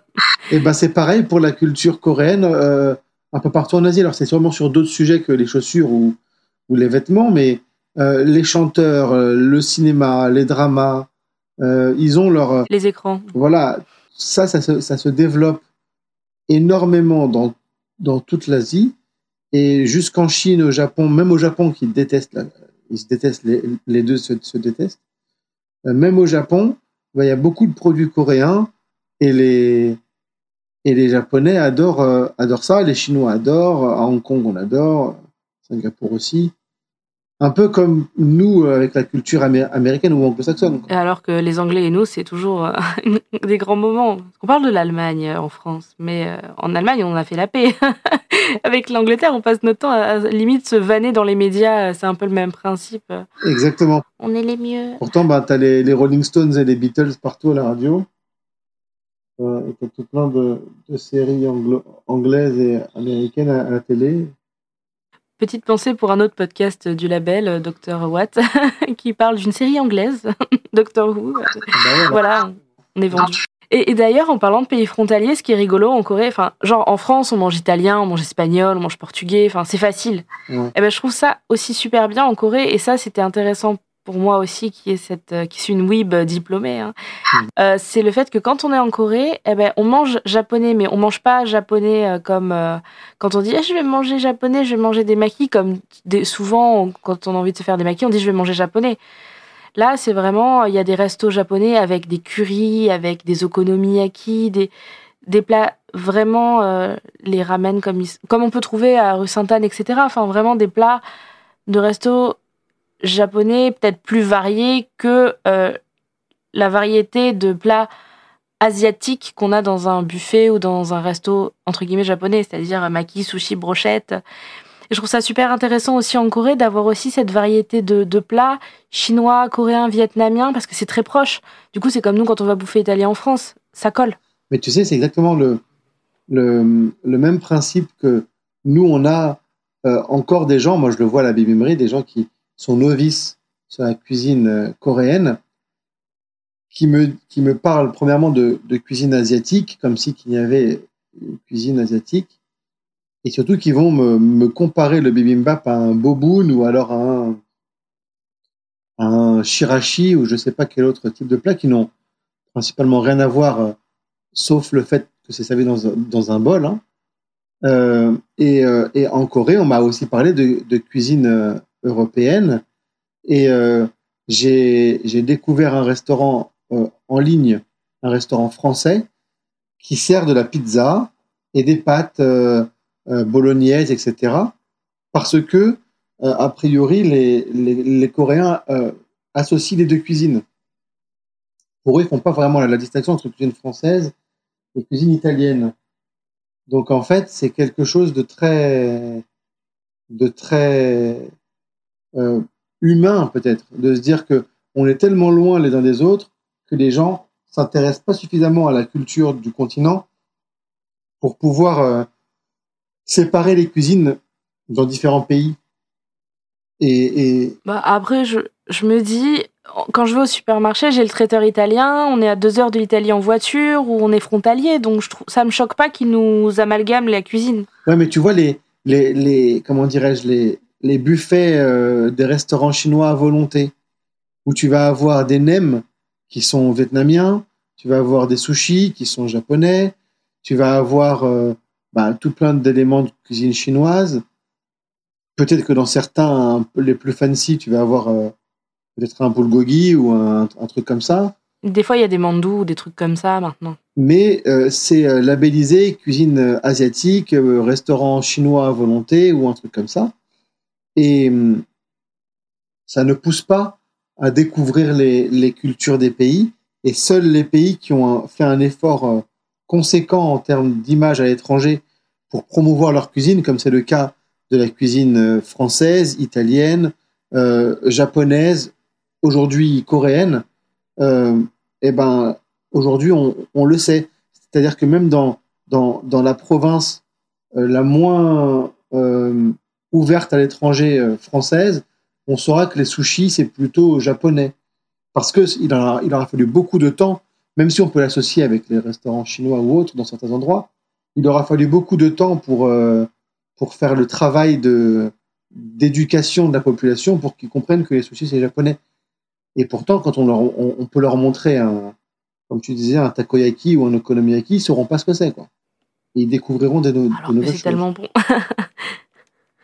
de la façon que quand on dit un, curry, un curry c'est juste un mélange d'épices, mais le curry japonais, euh, c'est un curry qui est pas du tout connu euh, ici et qui pourtant c'est une.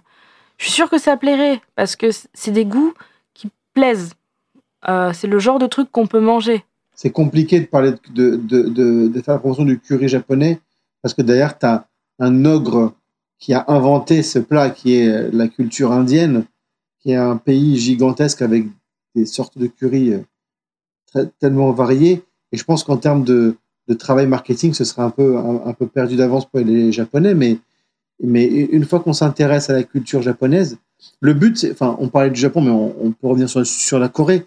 Le but, c'est de faire en sorte que les gens s'intéressent à la culture culinaire d'un pays. Et donc, ben, ben, en l'occurrence, là, c'est à travers, euh, à travers le bibimbap ou à travers le barbecue coréen. Et une fois qu'on est rentré là-dedans et qu'on aime les goûts, eh ben, il suffit de continuer à, à s'intéresser et après, ils vont découvrir tous les, les, les autres plats. hein. C'est quelque chose qui va arriver naturellement, comme pour le curry japonais, ça va arriver na- naturellement. je Mais quelque chose que, que je remarque aussi, c'est que, enfin, je, je sais pas pour. euh, Des fois, on a des gens autour de nous à qui on veut faire découvrir un gâteau, un machin, un truc qu'on a cuisiné, ils sont là. Oh, j'aime pas trop. Il y, y a beaucoup de gens qui sont là. Il y a les gens comme nous qui mangeraient. Enfin, moi, quand je vais quelque part, j'ai envie de tout goûter. Hein, euh, J'aurais envie de tout goûter. Et euh, bah, toi, t'as carrément fait un pèlerinage un petit peu dans ma tête pour goûter toute la cuisine coréenne. Mais il y a des gens qui sont directement réfractaires. Oh, euh, oh c'est pas ce que ce dont j'ai l'habitude. c'est pas ce que je mange d'habitude. Alors je sais pas trop et, et qui aimeront pas parce que ils, auront pas envie. Et, et c'est vrai que c'est des gens peut-être où c'est plus difficile. Et je vois que des plats comme par exemple ben, le bibimbap, c'est des plats qui peuvent peut-être amener ces gens-là à être plus curieux. Parce que le bibimbap, au pire, on le mélange d'avance et on leur dit Ah, tiens, j'ai fait du riz. Et ils se poseront pas la question. Le bibimbap, quand tu le regardes, tu peux t'identifier à ce plat. C'est du riz, c'est des légumes que tu connais. Ça va être euh, euh, des carottes, des épinards, des champignons, euh, des, je sais pas moi, du chou. c'est des légumes que tu, que tu connais. Donc tu, te, tu peux l'associer à quelque chose que tu connais, mais c'est dans toutes les cultures, ça. Tu sais, quand tu parles avec des gens qui viennent d'un pays étranger, que tu leur parles de, fromage fort. Donc, euh, du moins fort comme euh, le chèvre au plus fort comme euh, le maroilles ou le roquefort ou ce que tu veux. Ça peut ça peut rebooter, surtout ben, pour le roquefort parce que les gens associent la- les, les bactéries qui font, qui font les, les moisissures à des mauvaises choses, alors que c'est des bonnes choses. Donc c'est dans toutes les cultures, on a, on a, on a des produits qui sont, qui sont pas très faciles d'accès pour tout le monde et les gens vont pas avoir envie de goûter. Après, la culture coréenne, dans sa cuisine, ce qu'elle a de bien, c'est que 90% de ce qu'on mange aujourd'hui en Corée, c'est des choses qui sont faciles d'accès comme du riz, des légumes, des viandes connues de, tous et des sauces qui vont être, euh, ou des marinades qui vont être euh, faites à base de produits qui sont euh, naturellement addictives avec du sel, du sucre, du, du soja, du, du, du gingembre, de l'ail, des, des ingrédients qu'on connaît aujourd'hui et qu'on aime bien. Donc, euh, c'est des goûts qui sont certes euh, euh, nouveaux pour ceux qui ne connaissent pas, mais qui sont nouveaux, mais dont on reconnaît certaines saveurs et, qui permettent de. Ce, que j'ai avec la Corée, moi, c'est que c'est dépaysant, mais pas trop. C'est-à-dire que quand on arrive en Corée, bon, on a l'impression, sur- sur- surtout à Séoul, on a l'impression d'être dans une ville dont on, on connaît un petit peu l'essence de la, ville, mais où il y a des choses qui font qu'on est quand même un peu dépaysé. Et donc, du coup, c'est un, accès plus ou moins facile à, la, cuisine. Parce que c'est comparé à, d'autres cuisines avec des, plats qui sont tellement différents qu'il qu'il faut vraiment euh, y aller doucement. La cuisine coréenne, réellement, elle me paraît assez simple d'accès, moi. À part, bien sûr, il y a certains plats, mais c'est comme dans tout. Disons qu'il faut mettre le pied avec un bibimbap plutôt qu'avec le kopchang, qui sont les intestins de bœuf, le sang, les soupes de sang de bœuf, ou euh, les sundaes, là, les mini boudins euh, de, au sang là, qui sont frits. euh, c'est très bizarre. Enfin, c'est très bizarre. Enfin, pour moi, c'est très inhabituel pour moi. Ouais, le, le, le boudin en France, c'est pareil, il peut, il peut rebuter les gens. Mais c'est vrai que on va pas faire débuter n'importe quelle cuisine au monde en faisant goûter des tripes ou, euh, ou du sang ou des animaux exotiques. Si on a la chance d'avoir une cuisine qui partage les mêmes viandes que nous, comme, comme du bœuf ou du, ou, du, ou du poulet, on va partir là-dessus. Et puis, et puis même si on ne mange pas de viande, on a la possibilité d'avoir des plats à base de légumes. Le seul euh, souci qui est important pour les Coréens et qui peut rebuter les gens, c'est le, le, piment à l'excès. Ils sont vraiment dans, dans cette... Euh, eux, leur gastronomie, elle est beaucoup tournée autour du piment, de l'ail et de l'huile de sésame. Et du coup, le piment à l'excès, comme on trouve vraiment partout, c'est ça qui peut rebuter les gens. C'est que ils vont manger un plat qui peut être bon, mais si c'est trop piquant, ils voudront pas y retourner. Ils, ils auront peur de regoûter. Il y a beaucoup de gens qui viennent au restaurant à la Bibimri et qui ont fait un, un, un, voyage d'échange là-bas, comme un Erasmus, si tu veux. Et qui, euh, quand on leur parle des plats avec le kimchi, euh, ont un regard euh, terrifié parce que ils ont ce souvenir d'avoir mangé du kimchi, que ce soit tellement piquant que ils n'assument pas. Et, et, derrière, bon ben, quand on leur repropose du, kimchi, même si le nôtre il est un peu plus jeune, donc un peu moins piquant, et eh ben ça les terrifie un petit peu. Donc c'est pour la cuisine coréenne, il faudrait que les gens embrasent le fait qu'ils vont manger du piment et que c'est bon le piment coréen. Bah, après, disons qu'il y a des régions de France où on mange du piment. Genre, si on va sur l'île de la Réunion, euh, j'ai un copain réunionnais, eh ben lui, il, attrape le piment par poignée à grands frais. et voilà. C'est lui qui m'a coaché avant que je parte en Corée. il m'a coaché, il me mettait du piment dans ma nourriture en, scred. Et comme ça, après, ça m'a un peu habitué. Mais voilà, effectivement. je parle beaucoup de la, de la, métropole. Et c'est vrai que quand on va dans les DOM, dans les et dans les, les, les, tout ce qui est outre-mer, etc., c'est vrai qu'ils ont beaucoup plus de facilité avec le, piment et, et d'autres ingrédients que nous. Mais c'est vrai qu'en métropole, les, Parisiens que je vois moi au quotidien euh, sont assez peu au fait du piment. de la même façon que le tripou, je sais que moi, mes, mes parents, enfin, bah, j'en connais dans ma famille, ils ont tellement l'habitude dans Limousin de manger du boudin aux pommes et tout ça, de manger du tripou, des, des andouilles et tout ça, des tripes même. Hein. J'avais une copine, à manger des tripes au petit-déj que forcément la soupe d'intestin de bœuf ou les sundaes, donc euh, les, les mini les mini les mini boudins qui sont frits ou euh, la soupe de sang de bœuf, c'est des choses qui eux leur feraient pas peur et leur font même envie. Alors que moi je fais ouf. En a pour tous les goûts en Corée, c'est vrai que c'est quand même une cuisine qui est comme à l'instar de la cuisine française, une cuisine extrêmement riche et extrêmement variée. Et même plus que la cuisine française parce que parce que c'est grand et en même temps il y a énormément de terres cultivables comme en France avec un, avec un, comment on dit ça? Avec un, euh, c'est un, un, mince, je parle le mot. Quand c'est tempéré, c'est le. En tout cas, c'est, il fait le même temps à peu près qu'en France. Euh, c'est-à-dire qu'il y a, les, mêmes saisons, même si c'est plus froid ou plus chaud. Et donc, du coup, ça permet de, cultiver beaucoup de légumes, contrairement au Japon, par exemple et d'avoir une cuisine très saine et très variée. Vraiment, je pense que c'est une très bonne cuisine euh, à découvrir pour les Français. Et, à part le piment, je pense que c'est quelque chose qu'ils vont adorer. Il faut venir en Corée du Sud, il faut venir à la Bibimri, il faut venir dans les restaurants coréens. Il faut goûter. Et puis euh, voilà, comme tu dis, le climat euh, du nord au sud, on passe de l'extrême froid qui a été horrible pendant la guerre des Corées. en bas, on arrive carrément à l'île de Jeju et tout.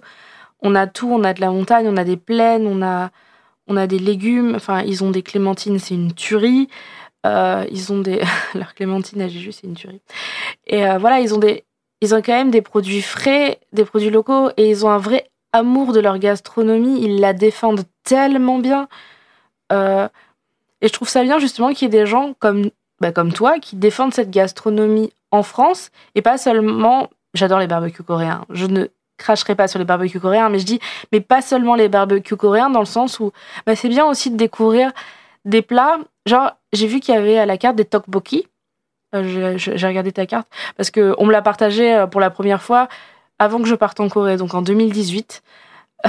j'ai jamais eu l'occasion d'y aller encore. Mais j'ai vu, voilà, il y a des tteokbokki. C'est un plat qui n'est pas connu. Enfin, on le connaît quand on regarde des dramas, mais on ne sait pas quel goût ça a.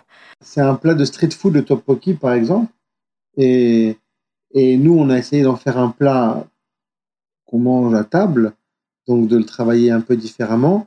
Et puis aussi, quand on regarde les dramas, on va connaître le tteokbokki comme, comme euh, une recette qu'on mange dans, dans un, une, sorte de soupe de piment, si tu veux, c'est très piquant. Alors qu'il y a d'autres recettes à base de tteokbokki qui sont pas du tout à base de piment, et euh, même des recettes très traditionnelles qui sont même les premières recettes. Le piment, ça arrivait tard en Corée, donc les toutes premières recettes, elles sont pas à base de piment, sont à base de soja, à base de, à base de, vinaigre et d'autres choses. Et du coup, ben, c'est intéressant de retravailler différents plats. Par exemple, l'été, on travaille le japchae, qui est une, une, un plat de nouilles de patates douces sautées avec plein de légumes. Et nous, on le fait froid comme une, une, salade fraîche avec des légumes frais, plutôt que de le faire chaud et sauté pour euh, coller à la saison d'été. Euh, donc, on, on, travaille toujours avec des produits coréens, on travaille toujours avec des recettes coréennes, mais on les travaille un peu différemment. On essaye d'amener euh, d'amener une, une, une, une, vision un peu différente, tout en, en gardant l'essence du plat. Alors, cette bibimerie, cette bibimerie, où se trouve-t-elle? Donc, à Paris? Elle se trouve à Paris, à deux pas de la place de la République. Euh, les métros les plus proches, c'est le métro de République, également le métro Jacques Bonsergent ou le métro euh, euh, Château d'eau. Château d'eau. Le métro Château d'eau, Jacques Bonsergent ou République. Et euh, on est dans la rue qui s'appelle Lucien Sampay, au numéro 1 de la rue Lucien Sampay, avec une belle devanture bleue. Vous avez un Instagram qui donne faim et euh, donc qui est disponible. Euh, je le mettrai en description de l'épisode et donc où tu as partagé donc des recettes que tu as faites pendant le premier confinement, donc à regarder. Et j'ai cru voir sur la carte, corrige-moi si je me trompe, mais il n'y a pas parce qu'on a dit que c'était chiant pour les VG et tout en Corée bah, c'était pas facile de trouver des choses sans viande. Mais vous, je crois que vous avez un bibimbap euh, sans viande. On a un bibimbap qui est vegan. On a d'autres plats vegan sur, la carte. En fait, ça me paraissait toujours assez injuste que les, les gens qui, qui, sont véganes, euh, on leur propose euh, des plats au rabais, à part dans des restaurants véganes ou dans des restaurants. Aujourd'hui, ça, devient un peu plus à la mode, mais il y a quelques années, euh, manger vegan, c'était manger la salade avec, euh, avec juste des légumes et une petite vinaigrette, alors que tout le monde avait un plat plus développé, plus travaillé. Et donc, du coup, ça me paraissait un peu injuste. Donc, euh, j'ai voulu travailler absolument des plats vegan pour que tout le monde profite du plat. Et aujourd'hui, on a même on a beaucoup de. Je crois que notre, notre bibimbap vegan, c'est le, le best-seller pour l'instant. Parce que même ceux qui ne sont pas véganes le choisissent parce qu'il leur plaît. Donc, on est vachement content de ça. D'accord. Et euh, votre kimchi, donc, c'est vous qui le faites? Malheureusement, non. Ah. C'est un de mes plus grands regrets. Je, donc, j'ai appris à faire le kimchi à l'école du kimchi à Séoul. Par contre, le kimchi, quand on le, prépare, ça sent très fort ça fermente et que ça, ça le, le chou il, prend plus de place dans les bocaux, etc. Et du coup, euh, on a un espace qui est tout petit au restaurant. On n'a pas de chambre froide, on n'a pas de sous-sol. On a uniquement ce que les gens voient quand ils rentrent dans le restaurant, c'est ça l'espace qu'on a. Donc si on, devait faire du kimchi euh, nous-mêmes, on aurait déjà dû faire de très grandes quantités vu le, nombre de, quantités de kimchi qu'on vend. Et euh, en plus de ça, eh ben, ça aurait senti extrêmement fort en permanence le kimchi. Et même si moi j'adore le kimchi, le sentir le matin, le midi, le soir, ça fait beaucoup à la fin. Et les gens, je pense que s'ils n'aiment pas le kimchi, ça leur fait pas une bonne expérience de sentir le kimchi partout dans le restaurant. Donc malheureusement, on a décidé de ne pas le faire nous-mêmes pour le moment. Et on s'est toujours dit, que si on avait la possibilité de se développer pour, euh, pour plus grand, pour mieux, etc., à ce moment-là, on, on, aurait donc la possibilité de faire le kimchi nous-mêmes, parce que c'est très simple à faire le kimchi. Donc, euh, ce sera pour bientôt, j'espère. Après, euh, une baignoire, voilà, dans l'appartement. Bon, après, c'est l'appartement qui sentira le kimchi, mais à l'ancienne, à la coréenne, dans la baignoire. C'est de. Tu peux le faire dans la baignoire ou dans. Enfin, quand tu bosses dans un restaurant, tu as, tout le matériel qu'il faut. Tu as, les grandes cuves, etc. pour travailler. Euh, c'est pas ça le problème. C'est une fois qu'il est fait, il faut attendre entre trois semaines et euh, deux mois avant de pouvoir commencer à le manger. Et donc, si tu le, fais pour. Euh, normalement, on fait le kimchi au mois d'octobre, euh, à cette saison-là, pour toute l'année. On est censé le faire pour toute l'année. Et donc, si on en fait des grandes quantités pour le manger plus tard, ça veut dire que pendant qu'il fermente et qu'il dégage des odeurs de fermentation, eh ben, ça, va, ça va durer pendant six mois, par exemple. Ben, il y aura les odeurs du kimchi en permanence partout. Et puis après, il faut en refaire. Donc, ça, ça, faisait qu'il y avait toujours une odeur de kimchi en permanence du fait que ce soit stocké et que ça fermente. Si, tu mets du, kimchi dans un frigo, euh, ton frigo, c'est pour ça d'ailleurs qu'il y a des frigos spéciaux pour le kimchi, parce que sinon ça sent trop fort dans les frigos et ça, et ça remplace l'odeur des autres ingrédients. Ça rentre dans les ingrédients. Euh, je suis tout à fait, euh, je suis tout à fait d'accord avec cette remarque. Hein. Je confirme parce que j'ai fait un kimchi pap à mon anniversaire, donc on appellera ça une paella coréenne. c'est du riz frit coréen, tout ça avec du kimchi, du fromage, plein de choses. C'est super bon, c'est une tuerie. Des fruits de mer et tout ça. Et euh, le kimchi, j'ai eu beau le mettre dans une boîte, dans un sachet de congélation, dans un frigo ventilé. On ouvrait le frigo, on était là, ah, il y a du kimchi. Exactement. Donc euh, c'est vrai. Et puis il faut un certain espace de stockage, effectivement. Si on est censé avoir six mois, un an de stock de kimchi euh, dans la cave, bonjour. Bonjour le stock, hein. bonjour la cave qu'il faut. On n'a vraiment pas la place malheureusement et on a un restaurant qui est tout petit. Donc euh, on a pris la décision euh, à contre-coeur de ne pas le faire nous-mêmes pour le moment, euh, mais de pourquoi pas le faire nous-mêmes si on se développe. Alors après avec, avec le, la situation qu'on est en train de vivre, le virus, etc., ça reporte un peu tous les projets, mais, mais j'espère que ce sera pour bientôt. Bah, je vous le souhaite. Hein. c'est important quand on a des projets comme ça, c'est vrai. c'est une période qui est compliquée, je trouve. Après, j'ai l'impression que le bibimbap est un plat qui se fait emporter, mais je me, ne vivant pas à Paris, je ne me rends pas compte de, de comment ça se passe. On le vend à emporter là depuis un an avec le, coronavirus. On le vendait à emporter euh, aussi pour ceux qui veulent, mais la plupart des gens viennent le manger sur place. Euh, c'est un plat qui peut se manger à emporter parce que euh, ça se mange pas forcément chaud. c'est le principe du plat qui, qui, en tout cas, peut se manger de différentes manières et ça a un goût différent. Mais c'est toujours meilleur, surtout quand on est cuisinier, on a envie que les gens le mangent de la meilleure euh, manière possible et au moment le plus opportun. C'est vrai que c'est toujours meilleur pour nous que le client euh, mange son bibimbap quand il vient d'être préparé, à l'instant où il est prêt. Donc, c'est pas comme une salade que tu peux acheter et manger plus tard. Là, euh, c'est quand même plus agréable de, on se le fait servir et on le déguste tout de suite.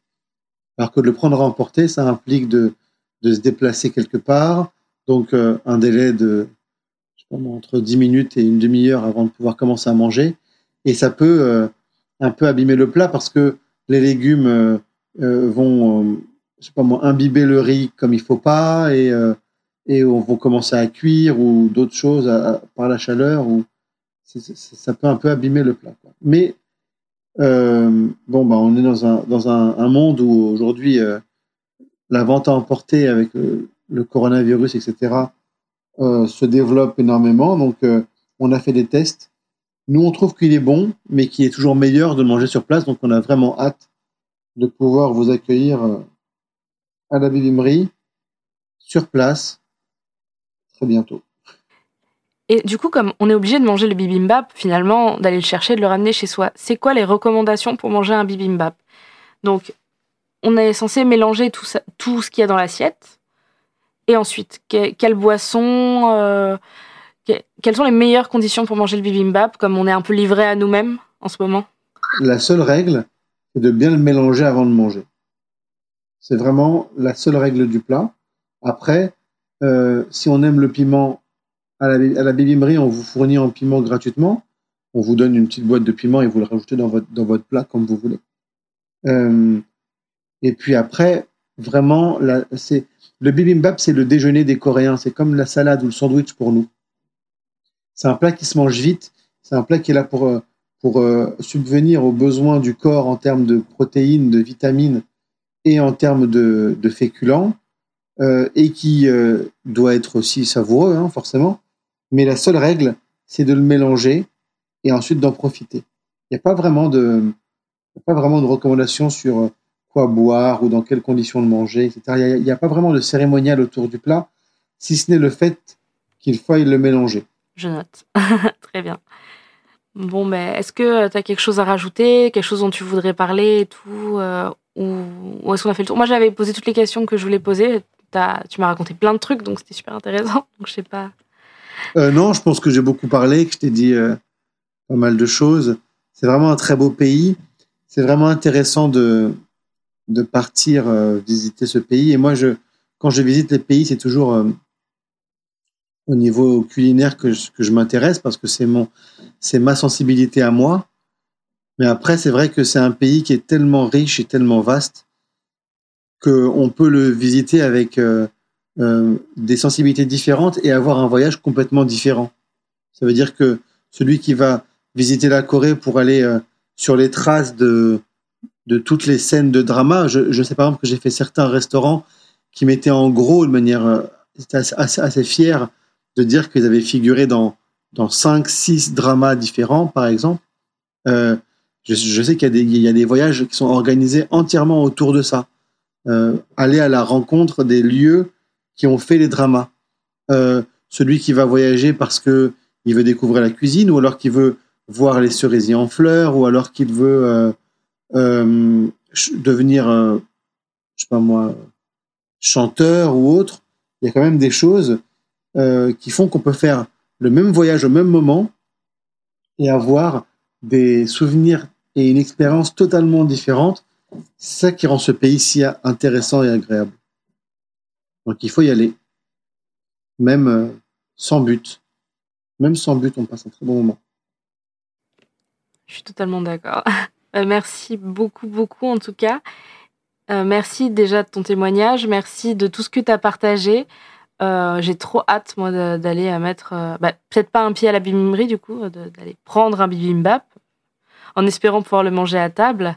en tout cas, les, les, plats font super envie sur Instagram. Allez checker, surtout si vous êtes sur Paris, franchement, n'hésitez pas. On n'arrête pas de parler de bouffe dans ce podcast, donc allez-y. bienvenue. C'est une occasion vraiment de goûter. En espérant que vous partiez après euh, faire euh, comme, euh, comme Olivier ou comme, comme moi ou quoi, ou comme Thomas, comme tous les gens qui, qui sont partis déjà en Corée, d'aller d'aller goûter la même chose, mais sur place, d'aller explorer, voilà, d'aller d'aller vous faire votre expérience, votre carnet de voyage. Si les gens utilisent l'application Mapster, je ne sais pas si tu connais l'application Mapster. Pas du tout, honnêtement. Donc, c'est une application qui s'écrit Mapster, mais c'est M-A-P-S-T-R. Une application qui permet de mettre des points sur une carte, comme euh, Google Maps, si tu veux. Et, euh, et ensuite, de pouvoir euh, regarder les points qu'ont mis tes amis sur la carte. Et c'est souvent pour les restaurants. Par exemple, tu partages ta carte de, tes restaurants préférés dans, un endroit, et tes amis peuvent, s'ils sont, sont, dans cet endroit-là et qui connaissent mal le quartier, peuvent se fier à tes goûts et aller euh, bah, dans les restaurants que tu, recommandes. Et à la Bibimri, tous les restaurants dans lesquels j'ai appris à cuisiner ou alors j'ai eu une expérience culinaire intéressante ou très marquante, je les ai mis sur une carte sur l'application Mapster. Et le, nom euh, qu'il faut ajouter comme ami, c'est Bibimri, arrobas Bibimri. Et si vous aimez la nourriture coréenne, que vous allez en Corée du Sud, je peux vous assurer que vous allez bien manger. Alors, on est d'accord que c'est B-I-B-I-M-E-R-I-E. E. Exactement, oui. Momo Motus. ah ben, très bien. Super. Euh, parce que j'ai eu une hésitation. Je me suis dit, ça se trouve, comme on est sur Mapster, c'était Bimimri, sans le E, on sait jamais. Ouais, non, non, non. Petit jeu de mots. Il faut quelque chose de de lisible à chaque fois, facile à retrouver. Bon ben merci, merci beaucoup en tout cas d'être euh, d'être venu papoter sur Gunbay. J'espère vraiment, sincèrement, que tu reviendras papoter sur le podcast pour qu'on parle de nourriture et que tu nous donnes des petites recettes ou des petits tips parce que, euh, parce que c'est cool. Quand tu veux. Et euh, franchement, ben voilà, partez en Corée. Et puis en attendant, euh, mangez coréen, régalez-vous, achetez de l'huile de sésame. Oui, oui, oui, oui, je confirme. Acheter de l'huile de sésame, c'est trop bon. Il y en a, il y en a partout, même en, en province, dans les supermarchés asiatiques. Euh, vous trouverez de l'huile de sésame, vous trouverez de la pâte de piment, vous trouverez du doenjang, la, la pâte de soja fermentée. Il y a plein de produits coréens qu'on trouve euh, aujourd'hui dans les, dans les supermarchés asiatiques euh, partout en France. Il n'y a pas besoin de venir à Paris ni d'aller en Corée. On peut en trouver très facilement et même en ligne en vrai. Hein. On peut se faire livrer. Même en ligne, mais l'huile de sésame, même l'huile de sésame torréfiée et même d'ailleurs les, euh, les graines de sésame, parce que quand je fais des, ce qu'on appelle les kimbap, c'est-à-dire euh, kim, c'est l'algue, pap, le riz, donc c'est l'équivalent, on va dire, on va grossir le trait des maquis coréens. Euh, le riz, il n'est pas préparé comme les japonais, c'est du riz qui est préparé avec à, fro- à froid au lieu de mettre euh, du vinaigre de riz et du sucre. En fait, on met de l'huile de sésame. C'est ça. Moi, j'aime bien mettre des, petits, des petites graines de sésame torréfiées parce que c'est cool et visuellement, c'est joli. Et euh, bah, l'huile de sésame, je l'ai trouvée genre à Cora, à Auchan. Euh, maintenant, ça, ça devient. Le fait qu'il y ait de plus en plus aussi de végé et de vegan, il y a de plus en plus d'huile végétale euh, sympa et facile. Elles sont plus chères, hein, l'huile de noix, l'huile de noisette. Mais on trouve plus facilement de l'huile de sésame. On l'utilise pas pour cuire.